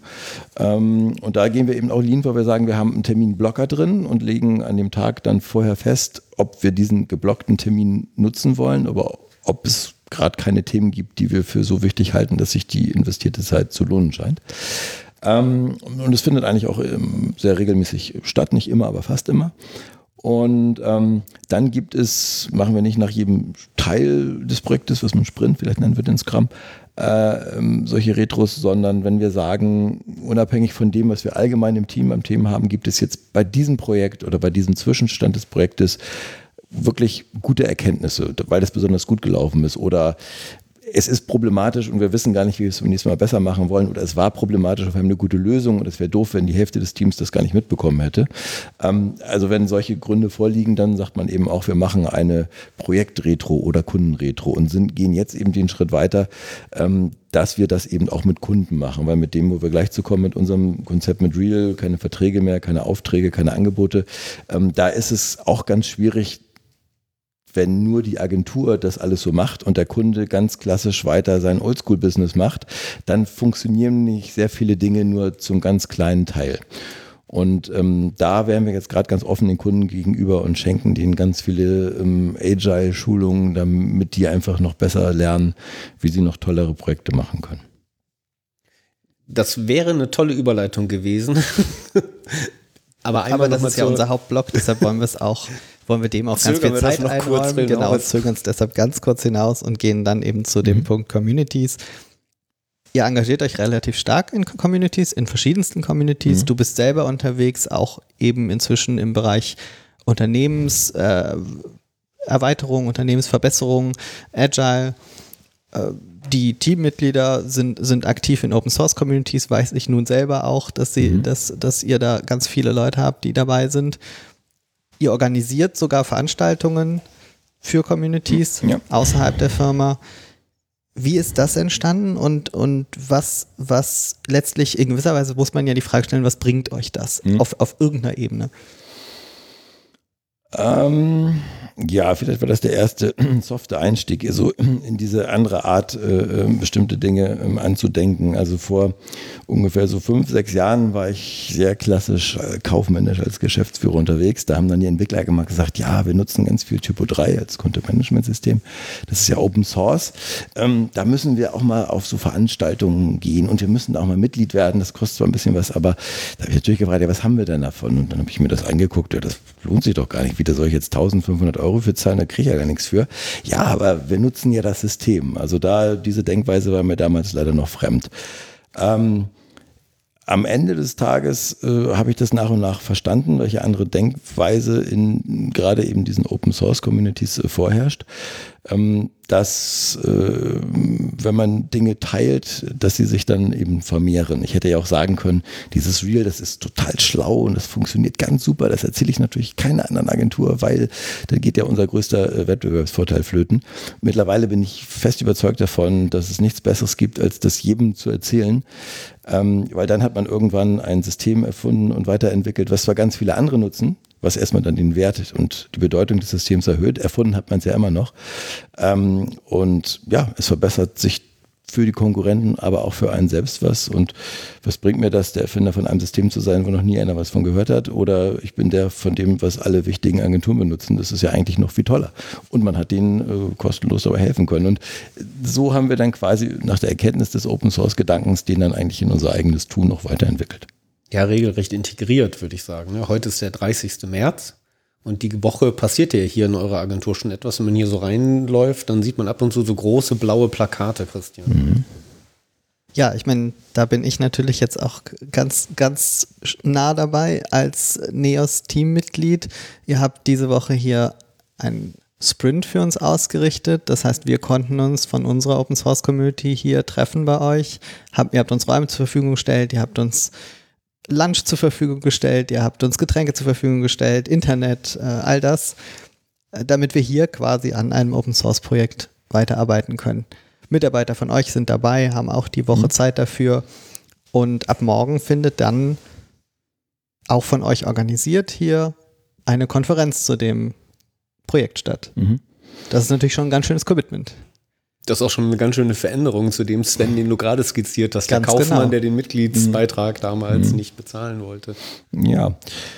Ähm, besser spät merken als nie. Ähm, ja, das ist richtig. Und ähm, das Spannende dabei ist, ich habe im Freundeskreis äh, ein paar Leute, die sowas ähnliches machen wie ich, so auch so Internetagentur, bisschen andere Schwerpunkte, die immer sagen, ich verstehe, was, wieso macht ihr das? Also das kostet nur Geld, lass das doch, bist du verrückt ähm, wo ich dann quasi mich immer äh, in früher sehe. Ähm, ich versuche denen immer zu erklären, weil anders kann man die nicht packen, dass sich das am Ende des Tages eigentlich auch lohnt, auch wirtschaftlich und kaufmännisch. Ähm, was aber trotzdem nicht der Grund ist, warum wir es machen, weil ich glaube, das Lohnenswerteste passiert immer dann, wenn man es nicht gleich in der Absicht getan hat. Ähm, wenn es jetzt jemanden gibt, wenn wir jetzt die beiden Veranstaltungen nehmen, die du äh, angesprochen hast, da reden wir über das Content Management System NEOS. Ähm, ja, natürlich kostet das irgendwie auch Geld und Zeit, aber wenn jetzt eine große, wichtige Firma sagt, wir wollen NEOS machen und wir suchen eine Agentur, die das ganz toll kann, dann stehen wir wahrscheinlich mit auf der Shortlist, weil wenn die googeln, sagen die, oh, die engagieren sich da ganz viel, die richten das aus, die sind der Organisator, dann werden die das wahrscheinlich ein bisschen können, so sonst würden die das ja nicht tun. Also es ist letztendlich auch äh, eine gewisse Vermarktung und, äh, und da muss man gar nichts für tun. Das ergibt sich dann automatisch, indem man es einfach, man tut was Gutes und die impliziten Vorteile, die, die, die treten automatisch zutage. Da muss man gar nicht so auf den Busch klopfen. Ich glaube, ein zweiter Faktor, den, der, der jetzt so ein bisschen noch nebenher läuft, den ich vielleicht aus meiner Sicht noch, noch dazu beisteuern kann, wenn ich das so sehe, durch eure Beiträge könnt ihr das, das Produkt oder die, die, diese Software natürlich auch maßgeblich mitgestalten. Weil so funktioniert natürlich Open Source. Wer was beiträgt, der gestaltet mit. Und da ihr ganz gut was beitragt, auch auf Entwicklerebene, entwickelt sich das Produkt natürlich auch in eine Richtung, die vielleicht für euch sinnvoll mhm. sein kann letztlich. Ja, letztendlich auch für unsere Kunden. Da gibt es also genau. auch Beispiele, wenn man sagt, ja, die und die Funktionalität wollen wir in der nächsten Version einbauen. wenn es keine explizite Kundenanforderung gibt, dann überlegt sich halt so ein Core-Team, wie müssten wir denn diese Funktion gestalten, damit das möglichst viel Firmen äh, Nutzen bringt und versucht das dann sich zu überlegen. Ähm, wenn da aber eine Firma ist, die sagt, ich habe genau diese äh, Anforderung, ich kann euch mal ein Beispiel nennen, wie unsere explizit ist, dann hat natürlich sogar unser Kunde die Möglichkeit, zumindest als Beispiel seine Anforderung mit einzubringen und insofern ähm, profitieren da am Ende ähm, alle von. Mhm. Jetzt hast du, glaube ich, auch das Stichwort Kunde genannt. Das fiel ja mhm. hier schon mehrfach, aber ich glaube, jetzt können wir so langsam auf das Ding gehen, weil klar arbeiten Menschen bei euch miteinander, klar verzahnen sie sich in die Communities und untereinander, aber am Ende des Tages seid ihr ein Wirtschaftsunternehmen, ihr wollt mit Profit mhm. aus dem Geschäftsjahr auch rausgehen können. Ähm, ihr seid also auf eure Kunden angewiesen. Vielleicht liebt ihr sogar eure Kunden und arbeitet gerne mit ihnen äh, zusammen. Genau, und jetzt geht es eben darum, wie geht das so genau, mit dem Kunden zusammenzuarbeiten gegen Geld. Mhm. Ähm, wir haben einfach sehr schnell bei der Einführung dieser Teamgeschichten, wir haben dann parallel auch unseren Kanban so ähm, Prozess auch mit Sascha, unserem Coach zusammen irgendwie optimiert und haben also mh, Geschmack gefunden an diesen ganzen Themen Lean, Agil und haben gemerkt, da gibt es bestimmte Dinge, Grundeinstellungen, Gedanken, die uns da gut helfen und haben uns da dann irgendwie schnell tief reingewühlt und haben gemerkt, oder haben zumindest, ist mir die Frage gestellt, kann man da nicht noch viel krasser rangehen? Ähm, ich mag diese Formulierung sehr gern. Einer der letzten Entwickler, die wir nur eingestellt haben, den ich frage die Leute mal so ein paar Wochen, was fällt dir so als Zusammenfassen so auf in der Firma so? Und der hat gesagt, ihr seid echt krass agil. Das fand ich eine sehr schöne äh, Äußerung. Das war positiv gemeint. Ähm, wir haben festgestellt, dass man sehr viel mutiger sein kann, bei Dinge agil anzugehen, als man sich das vorstellen kann. Wir haben am Anfang auch gesagt, ähm, das, was wir so machen, dass wir auch keine Angebote mehr machen wollen und dass die Verträge, das ist alles nur Zeitverschwendung. Ähm, gut, das geht aber bei dem Kunden natürlich nicht und der wird das nie mitmachen und die dürfen das ja rein juristisch gar nicht. Ähm, und da waren wir auch überzeugt von und waren mit unseren Teilerfolgen schon zufrieden und mittlerweile wissen wir, das stimmt alles nicht. Es geht eigentlich, die Grenze ist da, wo man sich die selber setzt. Ja, ich glaube, nennen die dich jetzt nicht auch schon den Punk der Szene? Wer macht das? Ich weiß das ich gar nicht. Ich hörte da noch nicht ja, etwas okay. darüber, weil das ist ja schon, äh, schon ein radikalerer mhm. Ansatz. Ne? Wenn wir aus der Agenturwelt kommen, dann sehe ich vor allem immer so zwei Vertragsmodelle vor mir. Das eine mhm. ist so das, das Festpreismodell. Mhm. Ne? Sag mir mal, wie teuer es ist, dann sagt man eine Zahl und dann soll das auch die Zahl mhm. sein, die am Ende für welchen Inhalt auch immer bezahlt wird. Und auf der anderen Seite haben wir so etwas wie Time and Material, also aufwandsabhängige ähm, Arbeit. Mhm. Arbeite ich viel, berechne ich viel, arbeite ich weniger, berechne ich dann auch weniger. Das sind so diese, diese zwei, mhm. zwei Dinge. Und ich weiß nicht, wie es bei euch vorher war, aber wahrscheinlich mit so Festpreissachen seid ja. ihr ja auch konfrontiert gewesen. Ja. Und habt da wahrscheinlich auch den anderen, unter anderen Haken dabei gefunden. Mhm. Ja. Also wir haben 18 Jahre lang das klassische Oldschool-Business-Wasserfall-Modell gemacht. Der Kunde sagt, wir brauchen einen neuen Auftritt, wir suchen eine Agentur. Hier ist die 48-seitige Beschreibung, was wir so vorhaben. Ähm, und macht uns mal ein Angebot. Und das Angebot hat dann 17 Seiten und 281 Positionen, die natürlich nicht ganz so eindeutig sind, die natürlich in vielen Meetings und Mails hinterfragt werden müssen. Und es gibt viele Versionen davon. Und dann verhandelt man noch drei Wochen mit der, äh, mit der Einkaufsabteilung und den Juristen den Vertrag aus. Und dann ist das irgendwann unterschrieben. Und dann hat man zwei, drei Wochen oder wenn man Glück hat, Monate Ruhe. Und dann beginnt eigentlich das Abendrücken im Projekt. Ähm, kann man nicht auch, das wäre doch toll, ja, das könnte man, aber das haben sie ja gar nicht mitbestellt. Ja gut, aber das, äh, das ist ja klar, dass das mit drin ist. Ähm, davon bin ich ja ausgegangen, deswegen habe ich mich ja für Sidegas entschieden. Und wenn mein Projekt schlecht läuft und der Kunde ganz viele Sachen haben will, die eigentlich nie besprochen waren, dann haben wir als Agentur den gleichen Fehler gemacht wie alle anderen auch. Dann haben wir es beim nächsten Mal noch genauer beschrieben, weil wenn das genau beschrieben ist, dann hat er ja keinen Deutungsspielraum mehr dann kann man das auch alles wunderbar abschätzen und mhm. hat am Ende eine perfekte Zahl drunter stehen. Das Ergebnis ist, da schießt man sich selbst mit ins Knie, denn der Kunde erwartet in jedem Fall natürlich alles das, was genau explizit im Vertrag beschrieben ist. Also wenn man das mehr explizit beschreibt, dann muss man mehr in jedem Fall liefern. Leider wird die Menge an Sachen, die ja eh klar sind, obwohl man sie nicht beschrieben hat, die wird nicht kleiner. Da fällt dem Kunden immer noch ganz viel ein. Ähm, das ist ein Spiel, was man leider nicht äh, gewinnen kann. Dann kommt hinzu, wenn man größere Projekte nimmt, dass ich im Januar halt abschätzen soll, ähm, was ich im Dezember baue. Und dass ich das ja zwölf Monate im Voraus ideal gar nicht wissen kann. Wir sind im Internet. Ich hoffe, im Dezember hat man nicht die Hälfte genauso gebaut, wie im 170-seitigen Lasten- und Pflichtenheft steht, weil man zwischendurch bessere Ideen hatte, weil es eine neue Technik gab oder eine neue geänderte Anforderung. Ähm, und deswegen macht es auch nicht Sinn, da ganz viel Zeit reinzustecken in diese Theorie, die am Ende eh nie eintritt. Ja, aber nun hat der Festpreis ja auch was ganz Tolles, so aus Kundensicht zumindest. Denn ähm, ich habe ja eine, eine, Planungssicherheit, ich habe einen festen Preis. Ich weiß, dann sagst du mir, was weiß ich, 50.000 Euro und dann mhm. sind das 50.000 Euro. Da bin mhm. ich doch in einer ganz bequemen ähm, Situation. Warum sollte ich als Kunde darauf verzichten wollen, Festpreisangebote einzufordern? Mhm. Was ist denn so attraktiv an einem anderen Modell? Ähm, ja, also eine Frage, die ich gerne immer stelle, auch zum Beispiel, wenn ich vor Agenturen Vorträge halte und die sagen, ja, jetzt mal, ihr macht das da ganz komisch, ihr lasst das alles weg, das, das geht ja gar nicht, wie soll denn das gehen? Eine meiner beliebtesten Fragen ist an Agenturen, wie viel, Projekt, wie viel Prozent eurer Projekte, wenn wir mal so Relaunches nehmen, so neuer ähm, Online-Auftritt, wie viel Prozent eurer Projekte gehen denn früher live als geplant? Das ist eine rhetorische Frage. Ich kenne die Antwort von jedem Einzelnen natürlich null. Das ist noch nie passiert. Ähm, wir können auch nicht zaubern, das passiert bei uns auch nicht jedes Mal, aber bestimmt jedes vierte Mal. es gibt auch Projekte, die wurden von uns geschätzt auf 150.000 und dann sind am Ende 30.000 über. Dann wird halt schneller fertig geworden. Unser Ziel ist, die grobe Schätzung, die wir machen, zu unterbieten, dem Kunden zu zeigen, was ist denn die maximale Effizienz, ähm, um dann am Ende, wenn tatsächlich Zeit und Geld über ist, zu gucken, wie man es ideal verwendet. Wir lieben da Hausbeispiele. Kunden bauen halt äh, gerne äh, Häuser und machen schon die Verzierung in der Eingangstür, wenn die Küche noch gar nicht steht und äh, sehen viel zu spät, dass das Geld am Ende niemals mehr für das Dach reichen wird und auch nicht die Zeit und weil der Winter ist schon da. Ähm, und bevor wir die äh, Intarsien in die Tür einlassen, ähm, sollen wir doch erstmal vielleicht das Haus in vernünftig bauen, wo man keinen Preis mit gewinnt, aber um sicherzustellen, alles ist da in vernünftiger Qualität, 70 Prozent Dach ist drauf, man könnte einziehen. Dann hat man immer noch ganz viel Zeit und immer noch Geld über und dann weiß ich viel besser, ob die Sonderlocken, die ich gerne habe, die Feintuning-Optimierung, ob die, wenn ich es jetzt in Zusammenhang alles in 70 Prozent vor mir sehe, nicht an der Terrasse viel besser optimiert sind als äh, eingesetzt sind als in der Eingangstür. Das kann ich am Anfang, wenn ich nur den Eingangsbereich habe, ja gar nicht sehen.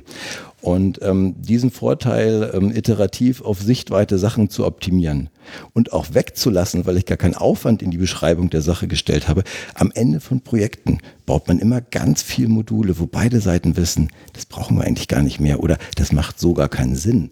Aber in dem letzten Monat oder dem Zeitdruck des Liveganges hat man ja gar keine Zeit, darüber zu diskutieren, wie viele Minuten, Stunden lassen wir euch dafür. Komm, baus einfach fucking fertig, Hauptsache wir gehen rechtzeitig live. Genau, es steht dann so im Angebot, dann ist das wunderbar, dann können wir das genauso abrechnen. Ja. Ähm, da sind schon viele Ansätze drin. Ich würde mal auf den Begriff zu sprechen kommen. Du mhm. hast das Ganze Real genannt.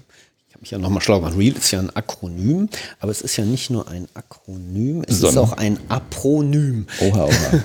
Denn die einzelnen Abkürzungsbuchstaben ergeben ja wieder einen neuen Begriff mhm. heraus. Ne? Real, mhm. real, was geht bei dir, welche Assoziation hattest du bei Real, Real? War das, war das überhaupt für dich etwas oder hat sich das nur zufällig aus diesen anderen Begriffen ergeben?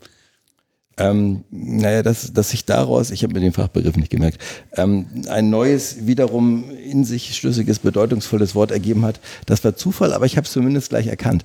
Ähm, also wenn wir irgendwas uns ausdenken, was wir gut finden, dann haben wir die ähm, Angewohnheit oder Manie, dass wir immer sofort einen Namen dafür erfinden müssen.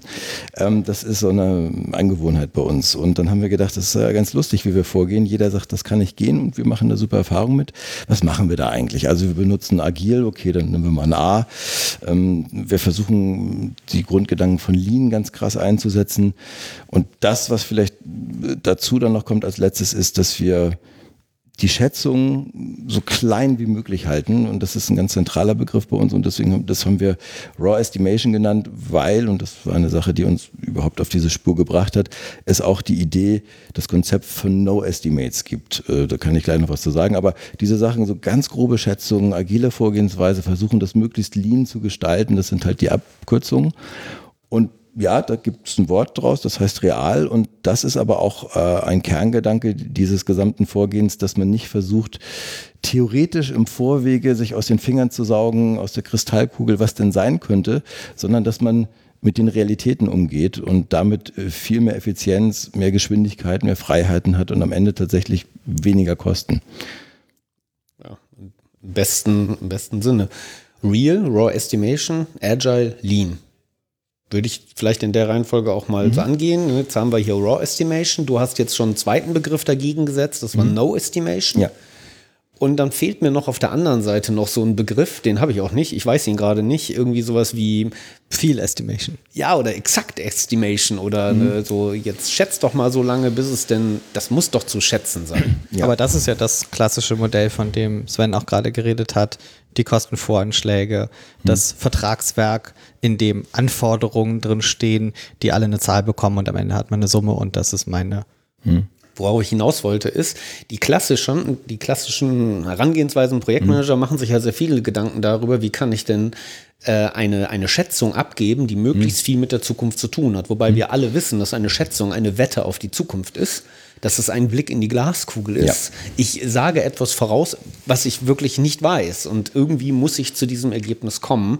Und eine kleine Methode wollte ich nur kurz hier mal mhm. anführen, weil was mache ich denn, wenn ich jetzt schon irgendwie weiß, auch als klassisch arbeitender Projektmanager, das ist ein Blick in die Glaskugel in die Zukunft. Ich weiß die exakte Zahl nicht. Was mache ich dann? Dann hole ich mir doch einfach mehrere Zahlen. Und dann mhm. sage ich dir, hey Christian, wenn du hier am Neos entwickelst, dann sag mir doch mal dein Best Case. Wenn jetzt alles wie geschnitten Brot läuft, wann bist mhm. du denn fertig? Dann habe ich natürlich noch den Worst Case. Ne? Wie mhm. lange brauchst du im schlechtesten Fall? Das sagt dein Bauch dir. Und irgendwie ja, so in der Mitte. Und dann mhm. kann ich das Ganze auch noch mit einer Formel versehen. Ich kann das Ganze gewichten, nennt sich das Three-Point-Estimations, drei Punkte, weil ich mhm. eben diese drei Fälle abgreife, bilde da noch irgendwas drumherum und dann kommt da eine Zahl raus. Mhm. Und da ja noch eine Formel dazwischen war, fühlt die sich jetzt total gut an, total exakt. Mhm. Das scheint doch jetzt die beste aller Schätzungen zu sein. Mhm. Und doch scheint auch diese errechnete Schätzung tückisch zu sein. Ja, also mich überzeugst du damit nicht. Ähm, nicht, weil ich meine, das besser zu wissen, einfach nur aus der Praxis. Äh, wir haben gegenteilige Erfahrungen gemacht. Ähm, wenn ich dann mal so Vorträge auf so agil ähm, Events halte, dann mache ich mich damit halt auch immer unbeliebt, weil die ja total intelligente, schlaue Formeln haben, wie man das alles ausrechnen kann. Und ich dann immer sage, aber noch besser wäre, ihr lasst das einfach weg. Dann denken die, ich spinne. Ähm, wir sind tatsächlich über also wir haben diese Teams eingeführt, wir haben so agile Sachen gelernt, damit wir das überhaupt erstmal begreifen. Und wie sind wir auf die Idee gekommen, dass wir jetzt einfach Sachen weglassen und uns das dazu erfinden und Sachen zusammenschmeißen und meinen, da was Eigenes draus zu machen? Da war eigentlich wirklich der Auslöser dieses No-Estimates-Konzept von, von Vasco Duarte. Der läuft so als Evangelist rum und hat auch den Hashtag No-Estimates und kann in, ganz toll in schönen Vorträgen klar machen, dass Schätzungen eigentlich Quatsch sind. Die funktionieren halt nicht. Ähm, da gibt es auch ganz viele Beispiele für. Das hat auch viele Gründe, die kann man nur mal so kurz streifen. Es hat psychologische Gründe. Ähm, sobald man in der Lage ist, etwas faktisch zu tun, fängt man eigentlich schon an, seine Fähigkeiten zu überschätzen. Ähm, da gibt's immer tolle Beispiele. Man fragt alle Leute, wer hat einen Führerschein, Hand oben lassen, wer von euch fährt überdurchschnittlich schlecht Auto. Da gehen die meisten Hände runter. Das alle der Leute, ich fahre mindestens durch, eigentlich fahre ich eher gut Auto. So. Wenn da nur Männer sind, kann man auch mal gerne sagen, wer von euch ist äh, überdurchschnittlich schlecht im Bett. Ganz wenig Hände gehen hoch. Jeder mathematisch begabte Mensch, also auch die, die diese Formeln machen, wissen, naja, eigentlich müssten im Schnitt die Hälfte der Hände ungefähr hochgehen. So rein mathematisch, das passiert nie. Und so ist das auch mit Schätzungen. Ähm, die sind immer zu gering. Also wenn man sagt, man nimmt ganz viel Schätzungen und die echten Zahlen, die hinterher rauskommen, tut man nebeneinander. Ich weiß ja vorher, was rauskommt. Das hat, dauert in der Regel im Schnitt deutlich länger als geplant. Ähm, ja, und das hat mit diesem psychologischen Effekt zu tun. Also wir haben auch herausgefunden, willst du eine besonders schlechte Schätzung haben und es ist ernst gemeint, dann frag einen besonders guten Entwickler. Ähm, der kann dir hinterher auch genau erklären, warum sein idealisiertes mit seinem Superskill High-End-Fachwissen äh, äh, herausgefundenes Optimum auch hätte eintreten können und sagt dir dann die 17 Praxisgründe, wer dann schuld dran war, dass das dann ja doch nicht ging. Ähm, das ist halt ein Problem.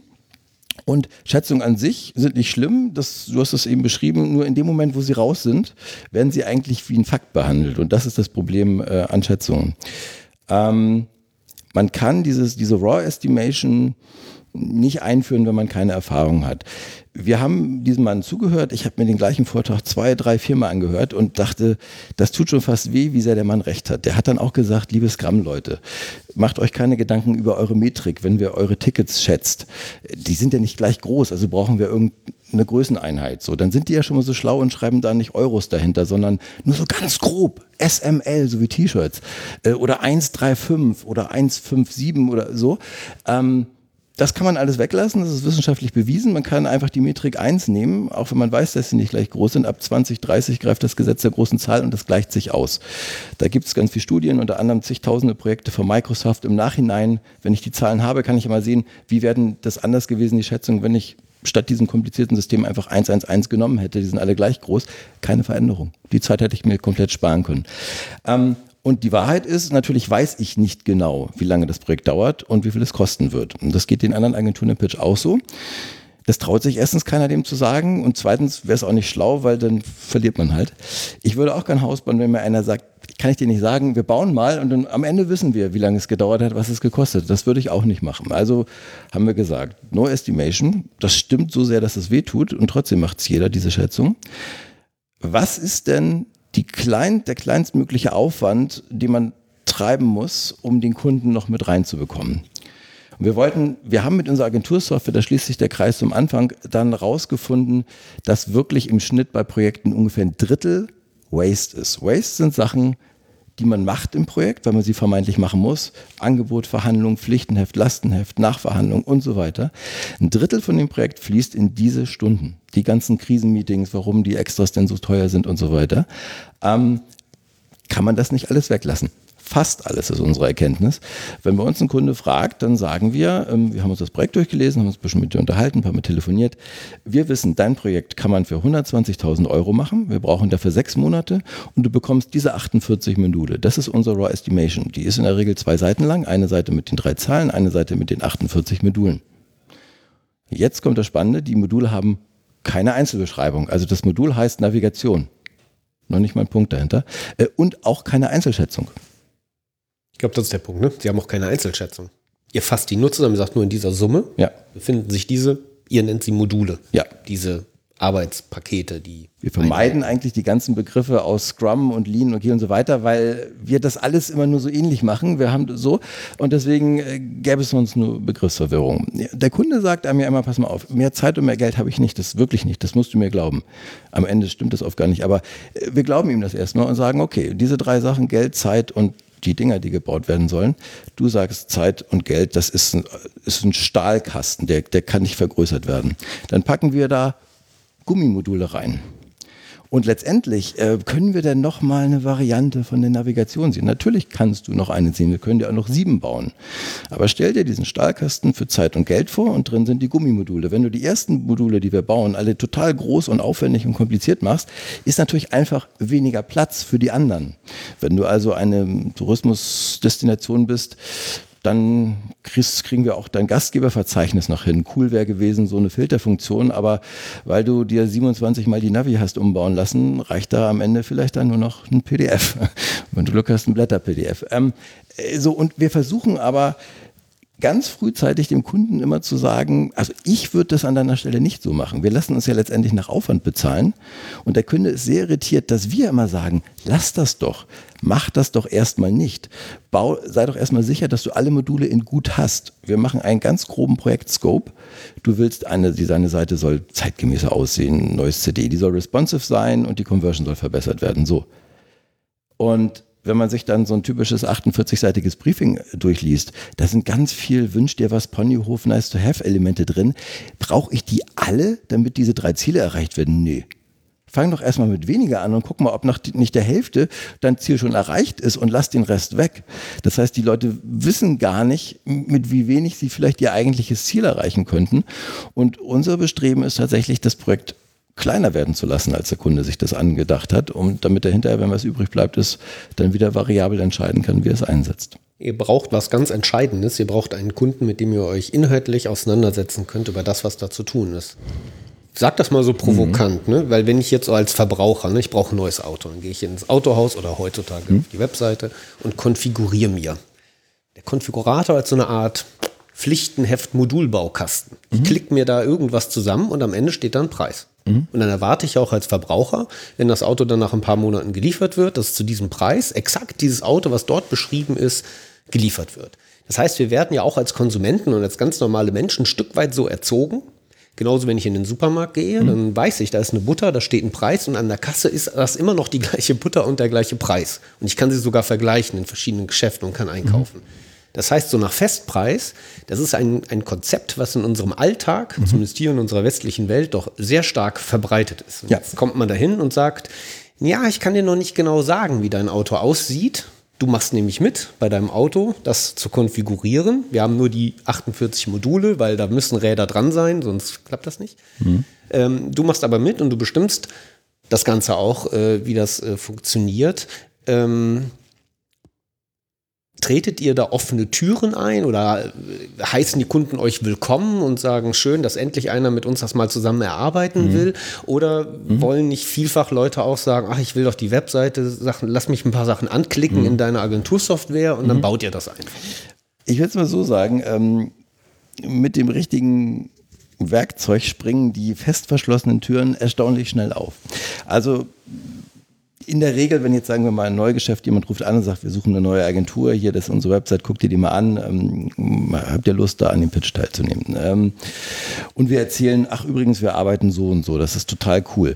Ähm, dann hat bisher noch keiner gesagt, ja, das ist ja toll, da habe ich schon immer darauf gewartet, dass ich äh, äh, hier ein Raw Estimate kriege. Immer ein Raw Estimate, der kennt den Begriff nicht und der hat das ja auch vielleicht 30 Jahre lang anders gemacht und ist überzeugt davon, dass das gar nicht anders gehen kann. Ähm, wir waren aber überrascht, also wir haben irgendwann mal gesagt, oh, wenn so in drei, vier Jahren die Hälfte unserer Kunden, stell dir vor, die würden das so machen, wie, wie cool wäre das denn? Ähm, jetzt ist die Hälfte von vier Jahren rum und es macht bis auf vielleicht fünf, sechs Prozent eigentlich fast jeder Kunde das ausschließlich so. Ähm, das hätten wir uns nie vorstellen können. Am Anfang sagen sie, ja, das kann ja gar nicht gehen.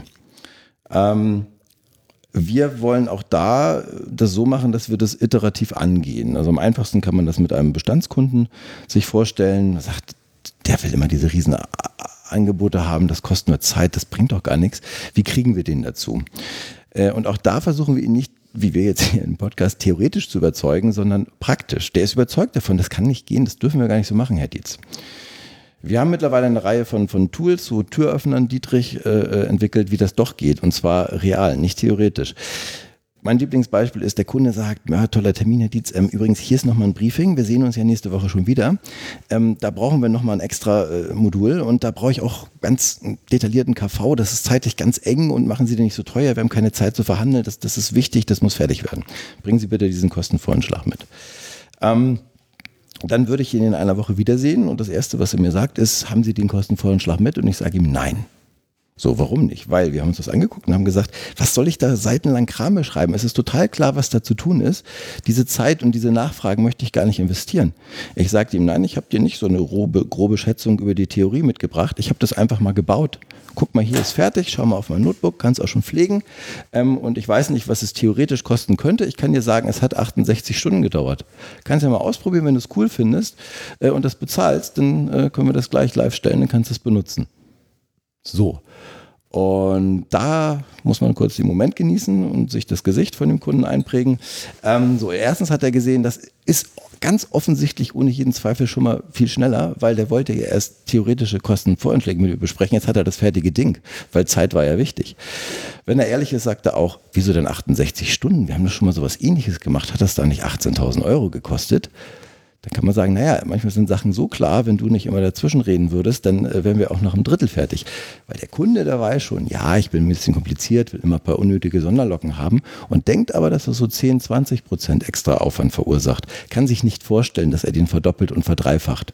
Er sieht das erste Mal, mit wie wenig Aufwand er sein eigentliches Ziel erreichen könnte, wenn er diesen ganzen Waste und Schnickschnack erstmal weglässt. Und jetzt hat er die Chance zu sehen, oh, dieses Auto gibt es nicht nur in der Sonderausstattung Style Edition, sondern ganz roh kostet es nur 12.000 Euro. Das ist ja cool okay, das mit den Sitz, also dann nimmt man die zwei, drei Extras, die man wirklich braucht und jetzt sieht man zum ersten Mal, wie günstig das Ganze eigentlich sein könnte. Und diesen Effekt hat man dann. Und dann ist der Kunde vielleicht schon überzeugt. Manchmal rudert er dann zurück und sagt, das war ganz toll, aber jetzt kommt was, da guckt mein Chef drauf, da brauche ich wieder einen KV. Und dann kriegt er zwei, sage ich, du, das kannst du hier, können wir nach Real machen, kostet 10.000 Euro, ist die, unsere Schätzung. Oder ich mache den aufwendigen KV, das wird dann so 13 sein, weil dann habe ich ja die 30 Prozent mehr an Aufwand. Das ist ja jetzt nicht nur eine Philosophie, sondern den habe ich ja den Aufwand. Du übrigens auch. Genau, weil so ein Kostenvorschlag ist ja dann auch wieder Arbeit für den Kunden. Ne? Man ja. muss ja dann auch die Anforderungen wieder einholen. Jetzt war das ja ein, das ist ja ein ganz eindrückliches Beispiel und ein ganz tolles Beispiel, weil du warst in der Lage, ähm, das fertige Produkt gleich schon zu bauen. Mhm.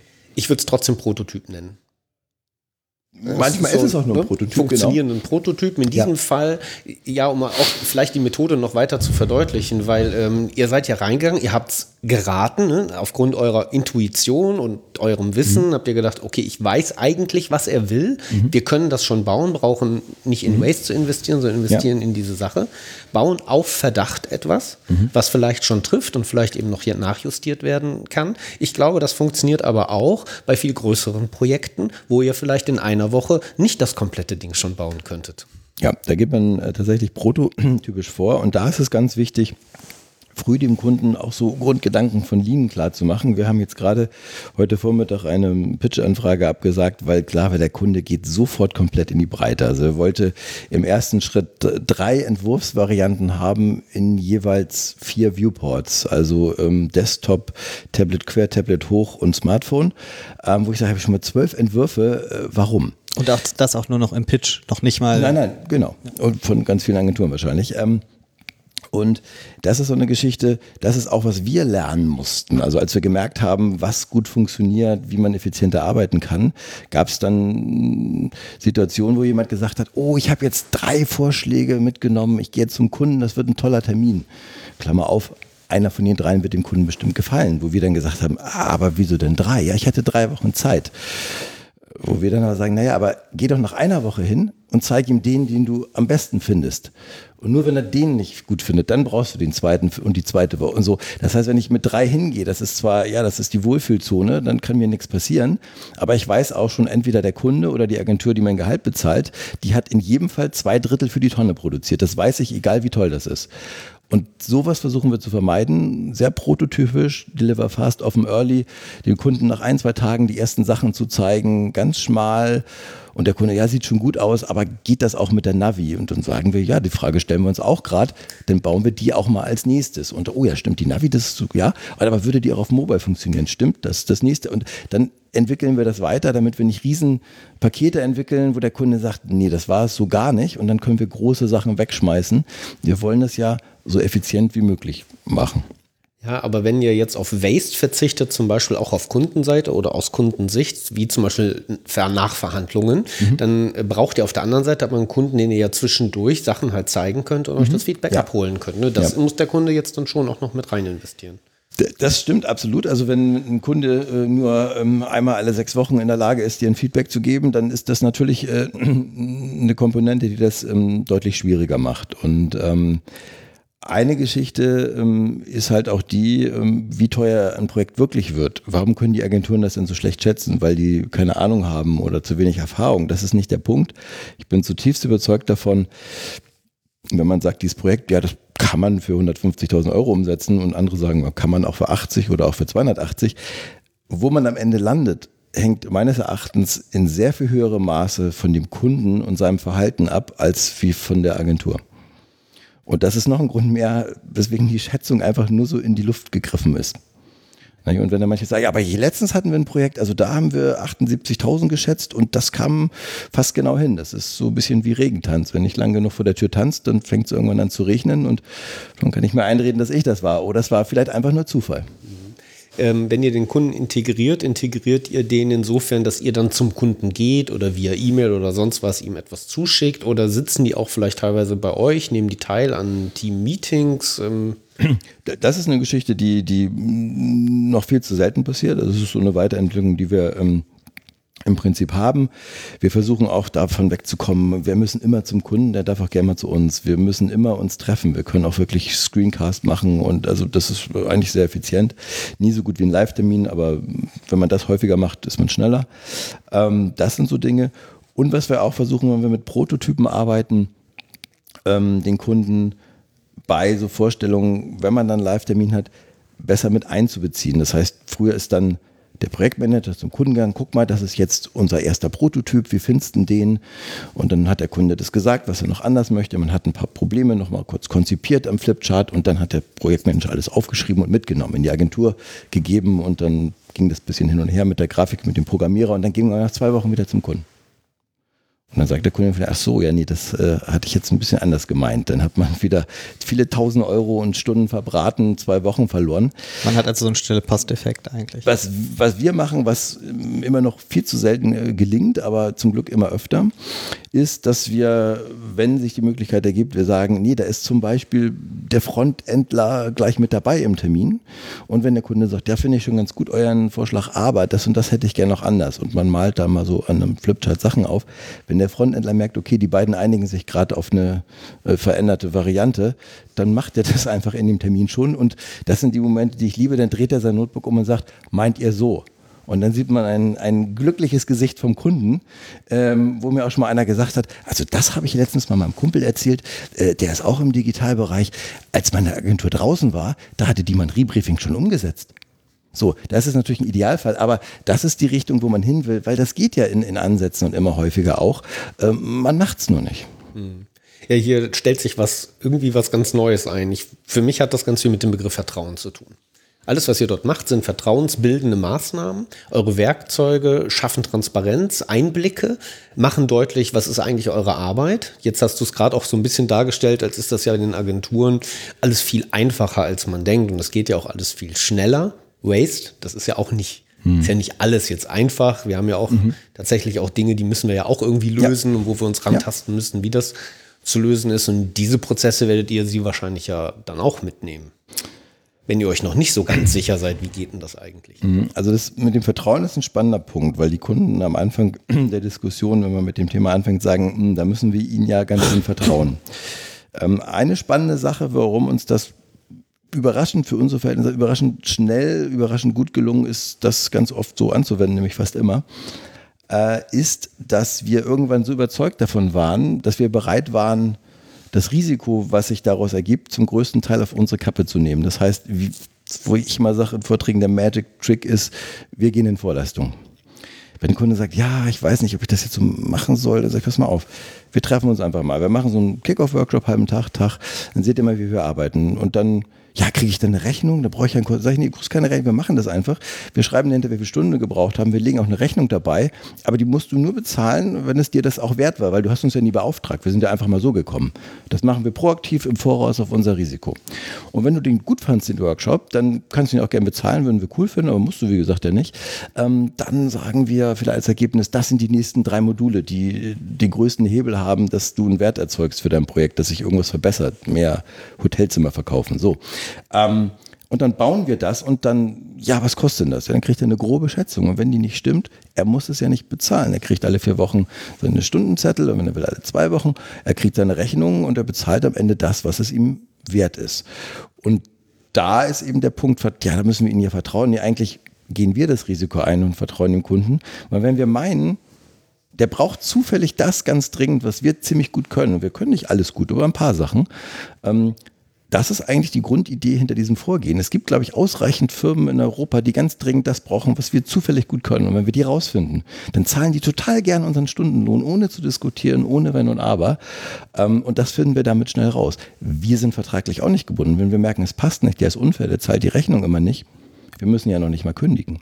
Und das ist auch ein Ratschlag an viele Agenturchefs. Es gibt meines Erachtens nichts, was man tun kann, um das Team glücklicher zu machen, ist als den größten ich nenne den Begriff jetzt mal Arschlochkunden rauszuschmeißen.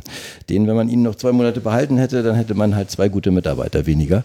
Ähm, unsere Kunden wissen auch, wenn sie zu unfair werden, dann können wir eben auch mal ganz schnell das Boot verlassen. Vertrauen wirkt in zwei Richtungen, hast du gesagt. Ich wollte ja erstmal darauf hinaus, der Kunde vertraut euch, aber du hast ja völlig recht, weil ihr vertraut massiv auch den Kunden in Vorleistung. Ihr bietet so eine Art Vertrauensvorschuss an. Ja in der Hoffnung, dass dann Vertrauen vielleicht aufgebaut wird, ja, und ja. man zusammen dann eben aber auch eine gute ja, Geschäftspartnerschaft aufbauen kann. Vielleicht auch Partnerschaft und nicht mehr ja. der Erfüllungsgehilfe, der noch den Anruf freitags abends bekommt, macht das Logo grün. Oder noch schlimmer, was ja eigentlich im Klassischen, was ich zumindest schon ganz, ganz häufig mitgekriegt habe aus Agenturen, dieses, naja, wir haben das jetzt alles ganz klar in unseren Verträgen hier festgehalten und es ist eigentlich schon klar, dass es am Ende zumindest beim Anwalt landet in irgendeine Richtung, weil, weil die Verträge so eng geschnürt sind, dass eine der beiden Seiten auf jeden Fall unzufrieden ist mhm. und das in irgendeiner Form entweder den Preis reduzieren will oder erhöhen oder was auch immer oder nicht bezahlen. Und das, das nimmt man natürlich komplett raus. Ja. Ein entspannender Effekt ist auch, der uns im Vorweg überhaupt nicht klar war, der sich dann hinterher rauskristallisiert hat, ist, ähm, ein extrem gutes äh, Instrument für die Mitarbeitergewinnung. Also wir haben immer häufiger Bewerber, die sagen, ich habe da irgendwie von gehört und also wenn mir eins auf den Geist geht bei meinem aktuellen Arbeitgeber, ich soll immer irgendwelche Schätzungen machen bis morgen. Ich habe aber keine Infos, aber wir brauchen halt einen Preis, halt irgend, mach mal irgendwie. Äh, das ist ja schon komisch und dann äh, wird man hinterher auch noch auf diesen Preis festgenagelt. Oder ein anderer hat das gemacht und ich setze es um und dann habe ich gar nicht so viel gebraucht, wie der mal aus der Luft geraten hat. Ähm, Zeitgeist macht das angeblich nicht. Also das ist was, was Programmierer halt irgendwie äh, mögen. Ähm, und es stellt halt eine sehr hohe Zufriedenheit bei den Mitarbeitern her, weil unser Prinzip ergibt ja am Ende Folgendes. Wir wissen, dass wenn das Gehalt auf dem Konto landet, dann hat nicht irgendein Verkäufer, Vertriebler irgendwelche wohlfeilen Worte ans Ohr getackert und einen geschickten Vertrag gemacht und der Kunde ist unzufrieden, muss aber leider bis zum Relaunchende zahlen, sondern wir bekommen nur so viel und so lange Geld, wie der Kunde zufrieden ist und der Meinung ist, dass das, was wir tun, auch für ihn genau diesen Wert darstellt. Und das ist eine sehr erfüllende Hintergrundinfo. Jetzt hast du gerade gesagt, die Entwickler wissen es zu schätzen, dass sie jetzt nicht schätzen müssen. Mhm. Aber eine Schätzung gibt es ja dann doch bei euch. Ihr mhm. schafft es ja doch am Ende des Tages bei einem, und sei ja noch so klein, zwei Seiten Angebot, mhm. einem zwei Seiten Angebot, einen Preis unten drunter zu schreiben, auch wenn ihr nicht in Details geht. Ja. Wie geht das? Das, ähm, ist, das ist ja eine Schätzung auf ja. einer höheren Ebene, könnte man jetzt sagen. Ja, das ist eine, eine sehr grobe Schätzung. Ähm, ehrlich gesagt natürlich erstmal, wir legen ja keine Details fest. Es ist natürlich dann noch einfacher ähm, zu schätzen. Ähm, wenn man mal hinten anfängt und sagt, wo sind denn da die Grenzen? Ich werde oft gefragt, geht es denn immer bei jeder Agentur? Also ich, wo ich mir sicher bin, wo es nicht geht, ich brauche Erfahrung. Also wenn jetzt eine Hotelkette auf uns zukommt und sagt, hier guck mal die und die Hotelkette, die wollen Relaunch, was kostet das? Dann gucke ich mir die Seite an, wir haben schon 37 Hotelketten Relaunches gemacht, suche nach so ein paar Tretminen, wo es mal schwierig werden kann, sehe die nicht für ein, zwei Gespräche, dann kann ich eine Zahl hinschreiben. Und dann weiß ich ja, da kann auch 50.000 mehr rauskommen. Das hängt aber mehr vom Kunden ab. Dann muss ich dem halt schnell diesen Gedanken von effizientem Einsparen und das, was er wirklich braucht, einimpfen. Ähm, aber ich weiß eine Zahl, die rauskommen kann und ich will sie sogar unterbieten, weil ich erstmal das effiziente Rohgerüst mit dem Kunden haben möchte. Ähm, und äh, da hilft einfach wirklich Erfahrung und Know-how in den Bereichen, die man so macht, viel mehr als die Schätzung. Und am Anfang haben wir lustige Sachen gehabt. Jeder wusste, wir wollen keine Einzelpreise machen. Und dann ähm, habe ich gesagt, ja, dann mache ich bis morgen die Raw Estimation fertig. Und dann, ja, was war ein Bestandskunde? Was hat das letztes Mal gekostet? So und so viel. Aha, jetzt noch mit Responsive, ja, rechne ich mal so, hm, Erfahrungswert so und so viel Prozent drauf. Jetzt hat er noch ein paar Module dazu gebaut. Oh, kam ich auf 240.000, minus 30 Prozent Einsparung von Real. Naja, 170 war so grob meine Schätzung. Das kann klappen. Kann auch mehr werden, kann weniger. Mein Kollege hat der im Ratenreel noch nicht so ganz getraut, fand das schon cool, aber dachte, ich kann ja nicht einfach eine Zahl hinschreiben. Was hat er gemacht? Er hat diese Modulliste genommen und hat da jedes Modul Einzelzahlen geschrieben und hat sie dann addiert. Ja, und sie wich ungefähr 10% von meiner ab. Das ist hat eine Abweichung. Viel, hat aber natürlich viel länger gedauert. Natürlich. Und das Problem ist, die Kunden sagen auch, ich mache das alles mit, aber ich will Einzelpreise haben. Und das ist wie, wir wollen schon den Deich, aber nur, nur so ein kleines Loch in den Deich rein bei Hochwasser. Dann, dann reißt dir der ganze Kram weg. Wenn du anfängst, auch nur zwei, drei Module zu bepreisen, mhm. dann kommst du in Salamitaktik auf diesen riesen Aufwand, weil dann gibt es skurrile Sachen. Der Kunde sagt, also in Summe die 150.000, die sind okay.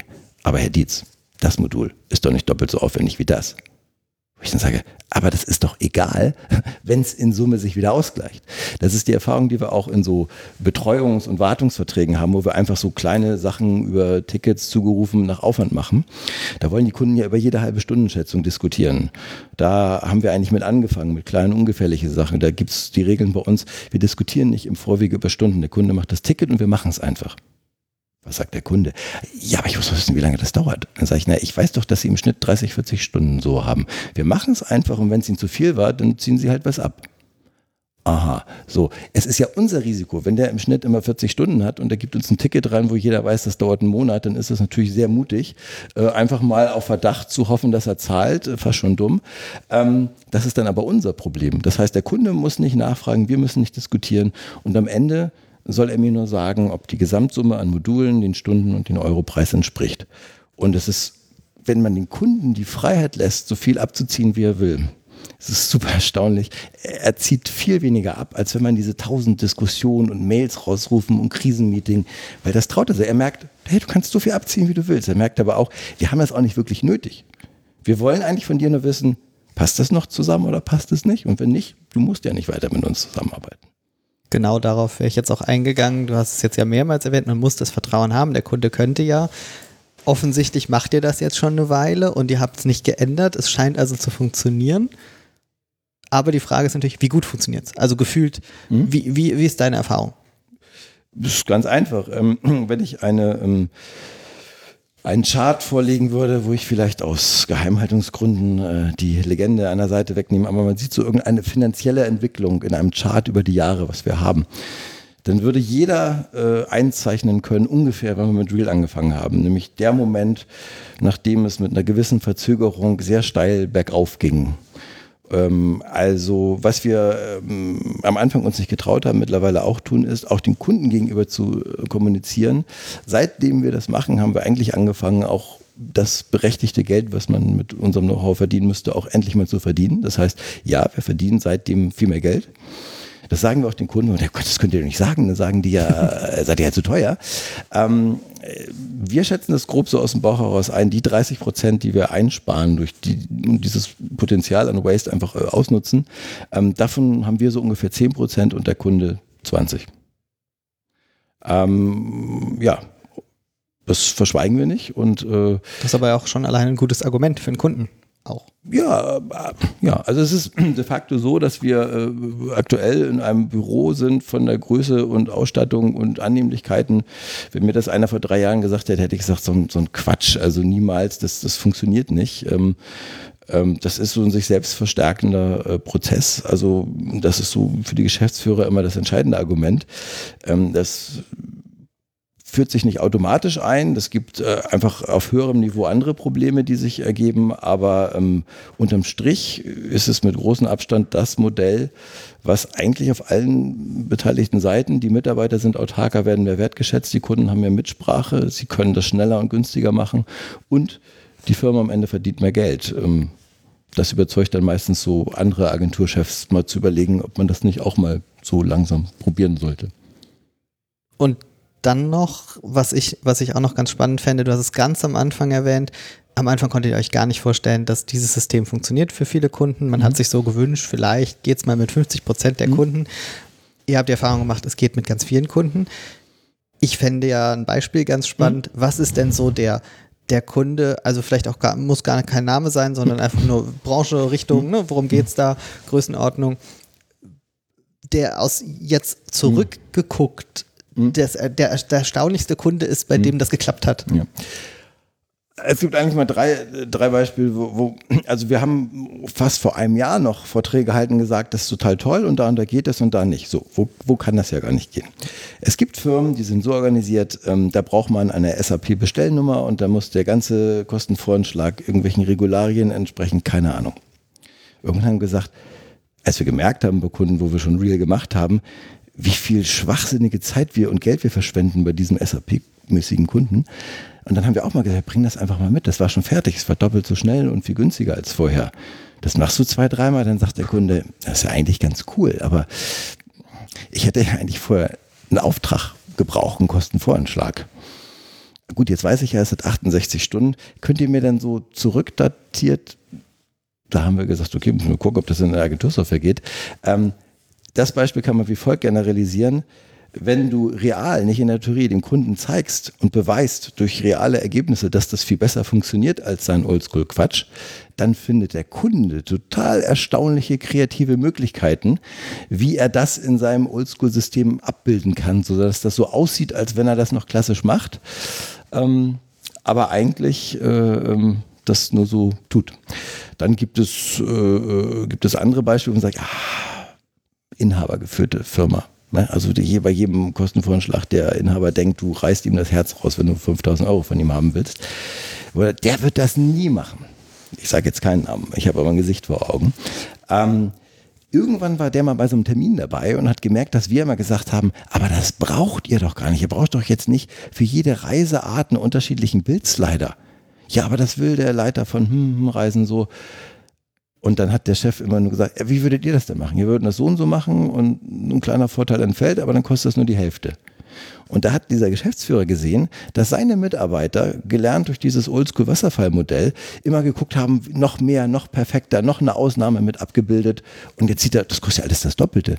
Und dann hat der Männer gesagt, nee, wir, wir wollen das so wie Sidegas machen. Das ist ja viel effizienter, Kosten-Nutzen-Verhältnis viel besser. Ja, wenn ich auf ein paar Vorteile verzichte, kostet das nur die Hälfte. Hätte ich das vorher gewusst, hätte ich ja früher viel Geld gespart. Das heißt, nimm die damit rein, von denen du denkst, die machen das nie. Wenn das deren Geld kostet, dann merken die, wir wollen das Geld einsparen und sagen dann zu ihren Mitarbeitern, macht das nicht immer so kompliziert. Ähm, geht da immer drauf ein, wenn die sagen, das geht doch einfacher. Ja, jetzt sind wir schon beim zweiten Begriff eigentlich, oder schon ist gut, aber der zweite Begriff Lean, ne, wovon wir eigentlich reden, ähm, sich darauf zu besinnen, was brauche ich denn wirklich an Features, also nicht weitere Feature drauf zu addieren, mhm. vielleicht auch mal die Qualität von bestehenden Features noch äh, verbessern, aber sich sehr genau über den Wert Gedanken zu machen und sich auch Gedanken zu machen, was ist so mein, mein minimales Produkt, was brauche ich denn mhm. wirklich und was löst mir eigentlich mein Problem ja. und was anderes vielleicht auch bei meinem Produkt, nicht nur bei meinem Vertrag, Waste und bringt mich gar nicht nach vorne, mhm. lenkt vielleicht sogar meinen Kunden, also den Kunden des Kunden, äh, den mhm. Konsumenten in der Regel, davon ab, das zu tun, was man da eigentlich will.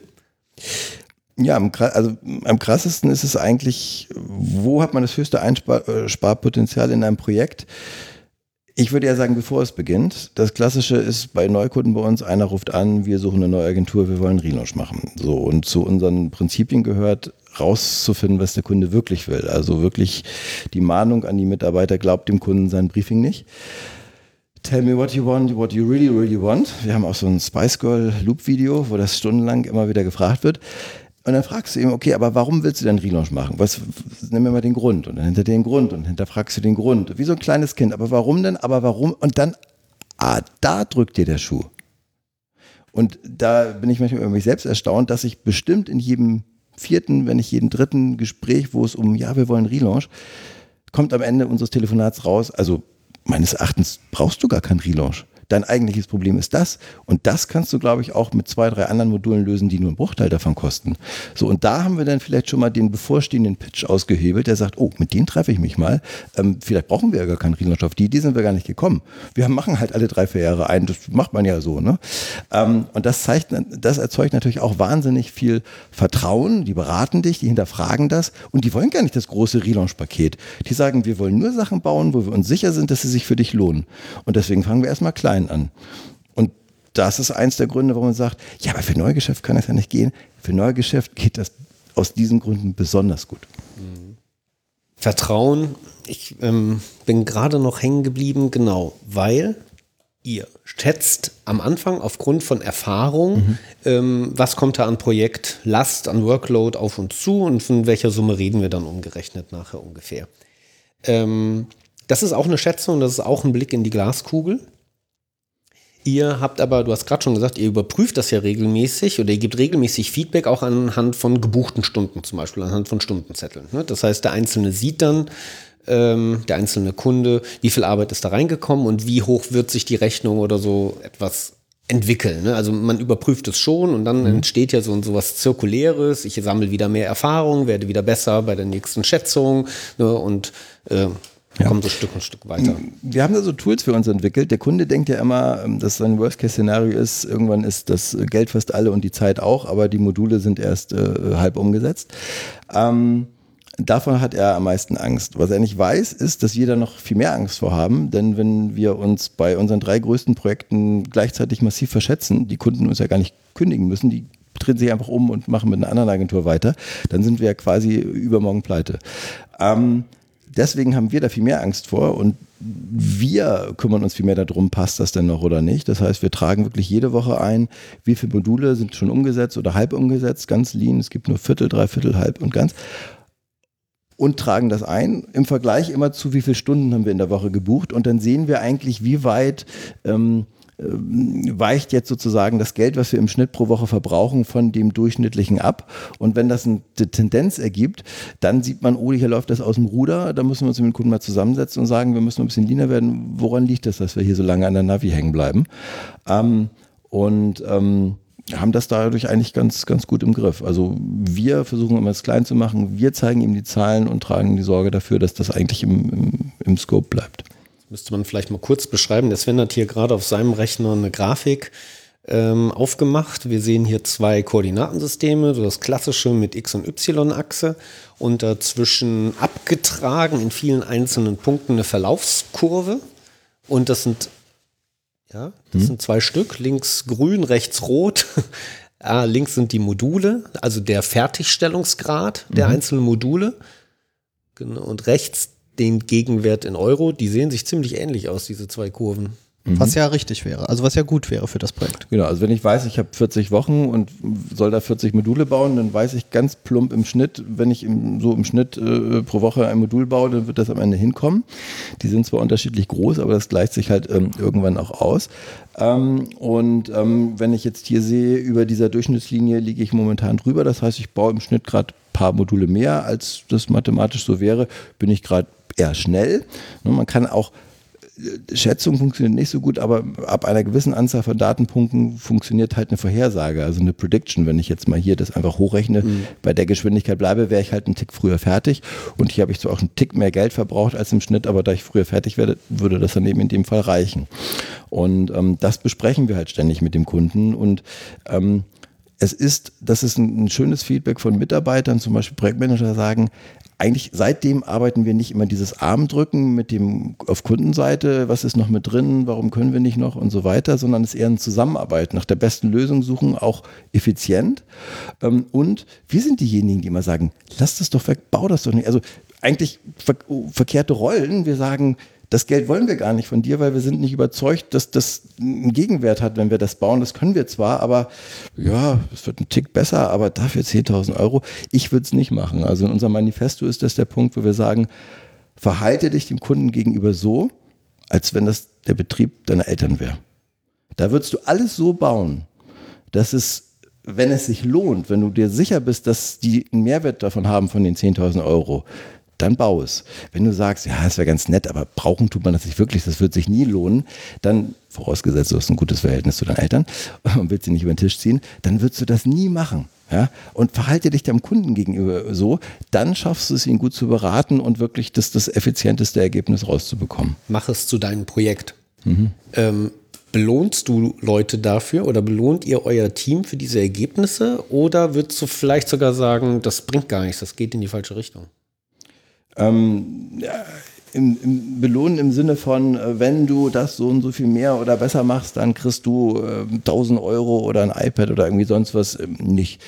Ähm, ich glaube, das ist ähm, Strohfeuer und das ist, ähm, setzt auf sehr plumpe Sachen, die nutzen sich sehr schnell ab. Ähm, was wir versuchen ist tatsächlich, äh, wir versuchen der beste Arbeitgeber zu sein. Wir gucken, was können wir denn noch am Arbeitsumfeld verbessern. Auch der Azubi hat höhenverstellbare Schreibtische. Die Leute müssen gut sein, wenn du so ein Modell machst.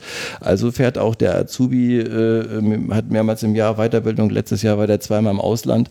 Ähm, und das ist halt nicht normal, ähm, aber das lohnt sich. Das mache mach ich jetzt nicht, weil ich so ein total netter Mensch bin, ähm, sondern weil ehrlich gesagt sich das total äh, lohnt. Dann kannst du solche Modelle machen, dann sind die Leute zufrieden, du hast keine Fluktuation.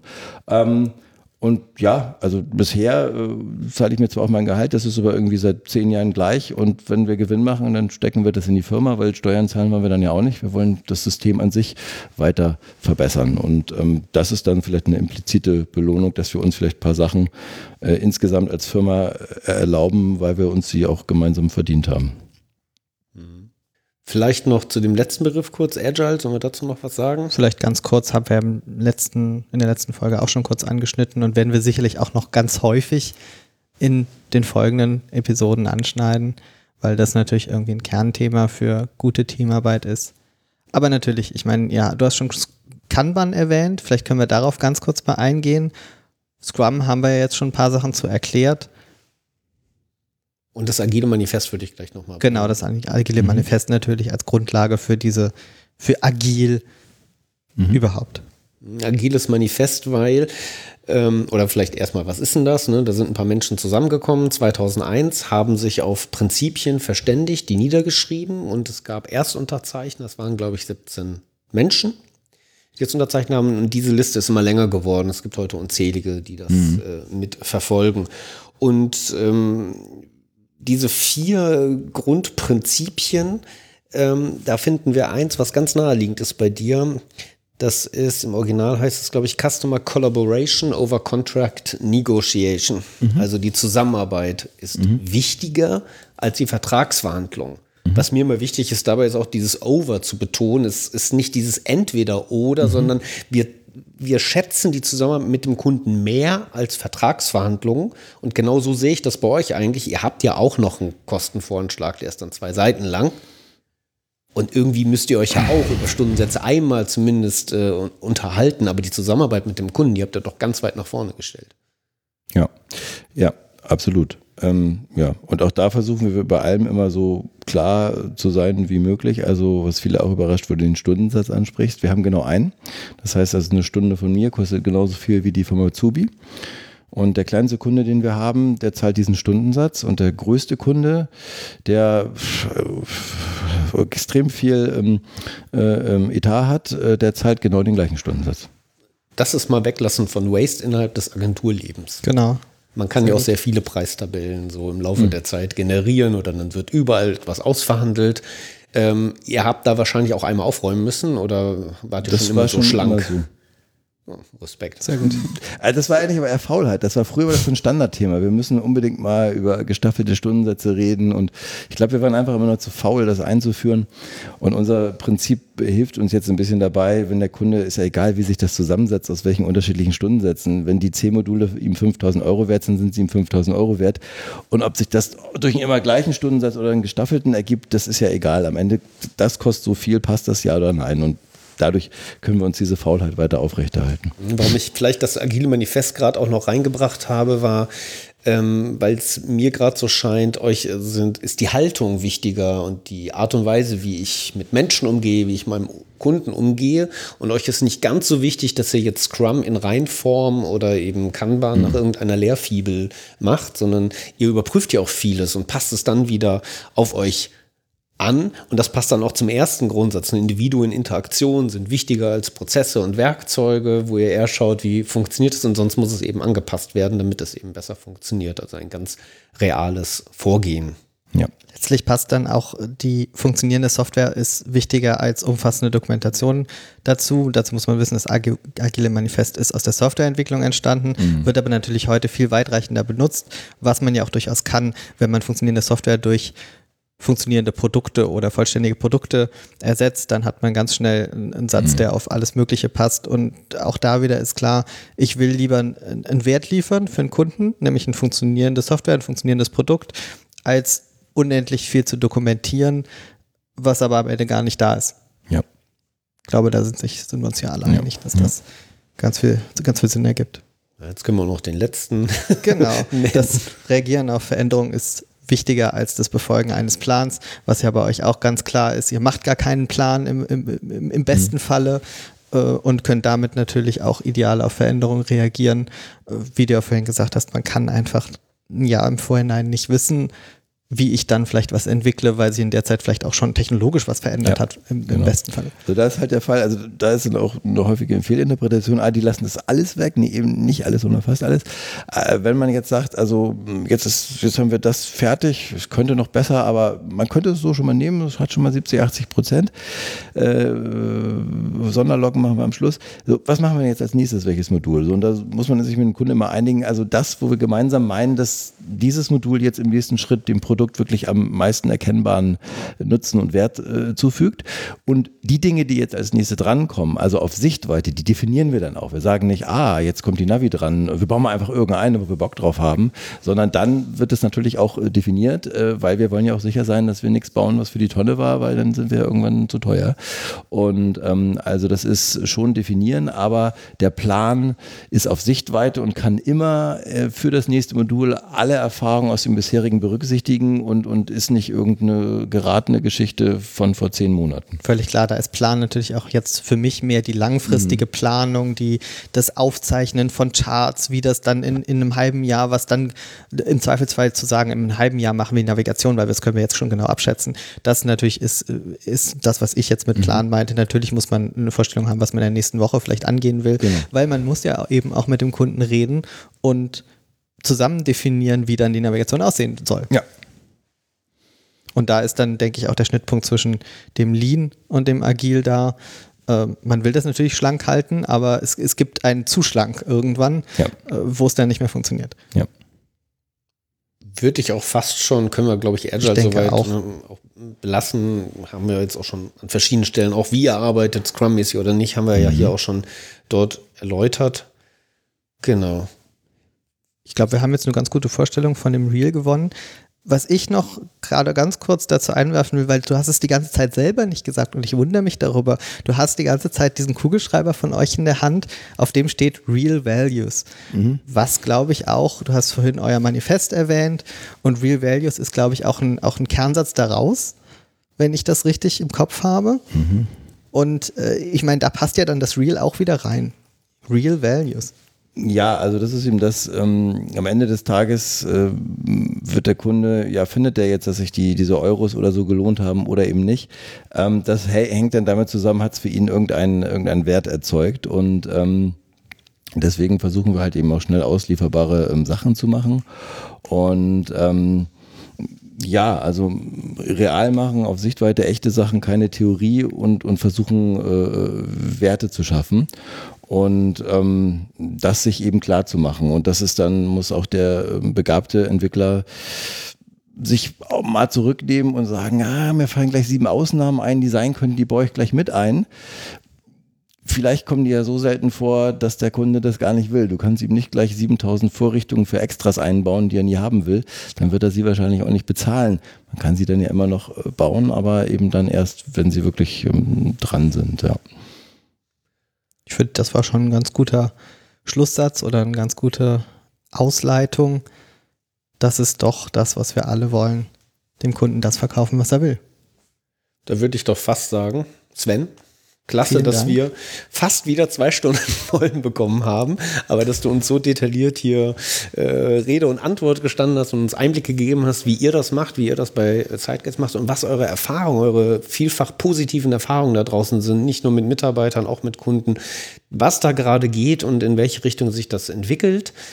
Wir hoffen, dass euch die Folge Spaß gemacht hat, dass ihr gerne hier reingehört habt, bis jetzt vielleicht sogar auch durchgehört habt. Wir sind total neugierig auf Feedback. Man kann uns E-Mails schreiben an hallo at das perfekte Team.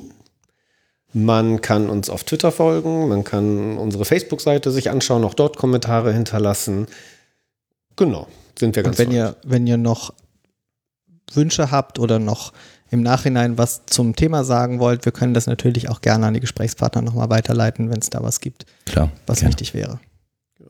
Ja, dann bleibt uns nur noch zu sagen, besten Dank und Bis wir zum freuen- nächsten Mal. Bis zum nächsten Mal. Ja, danke, hat Spaß gemacht. Tschüss.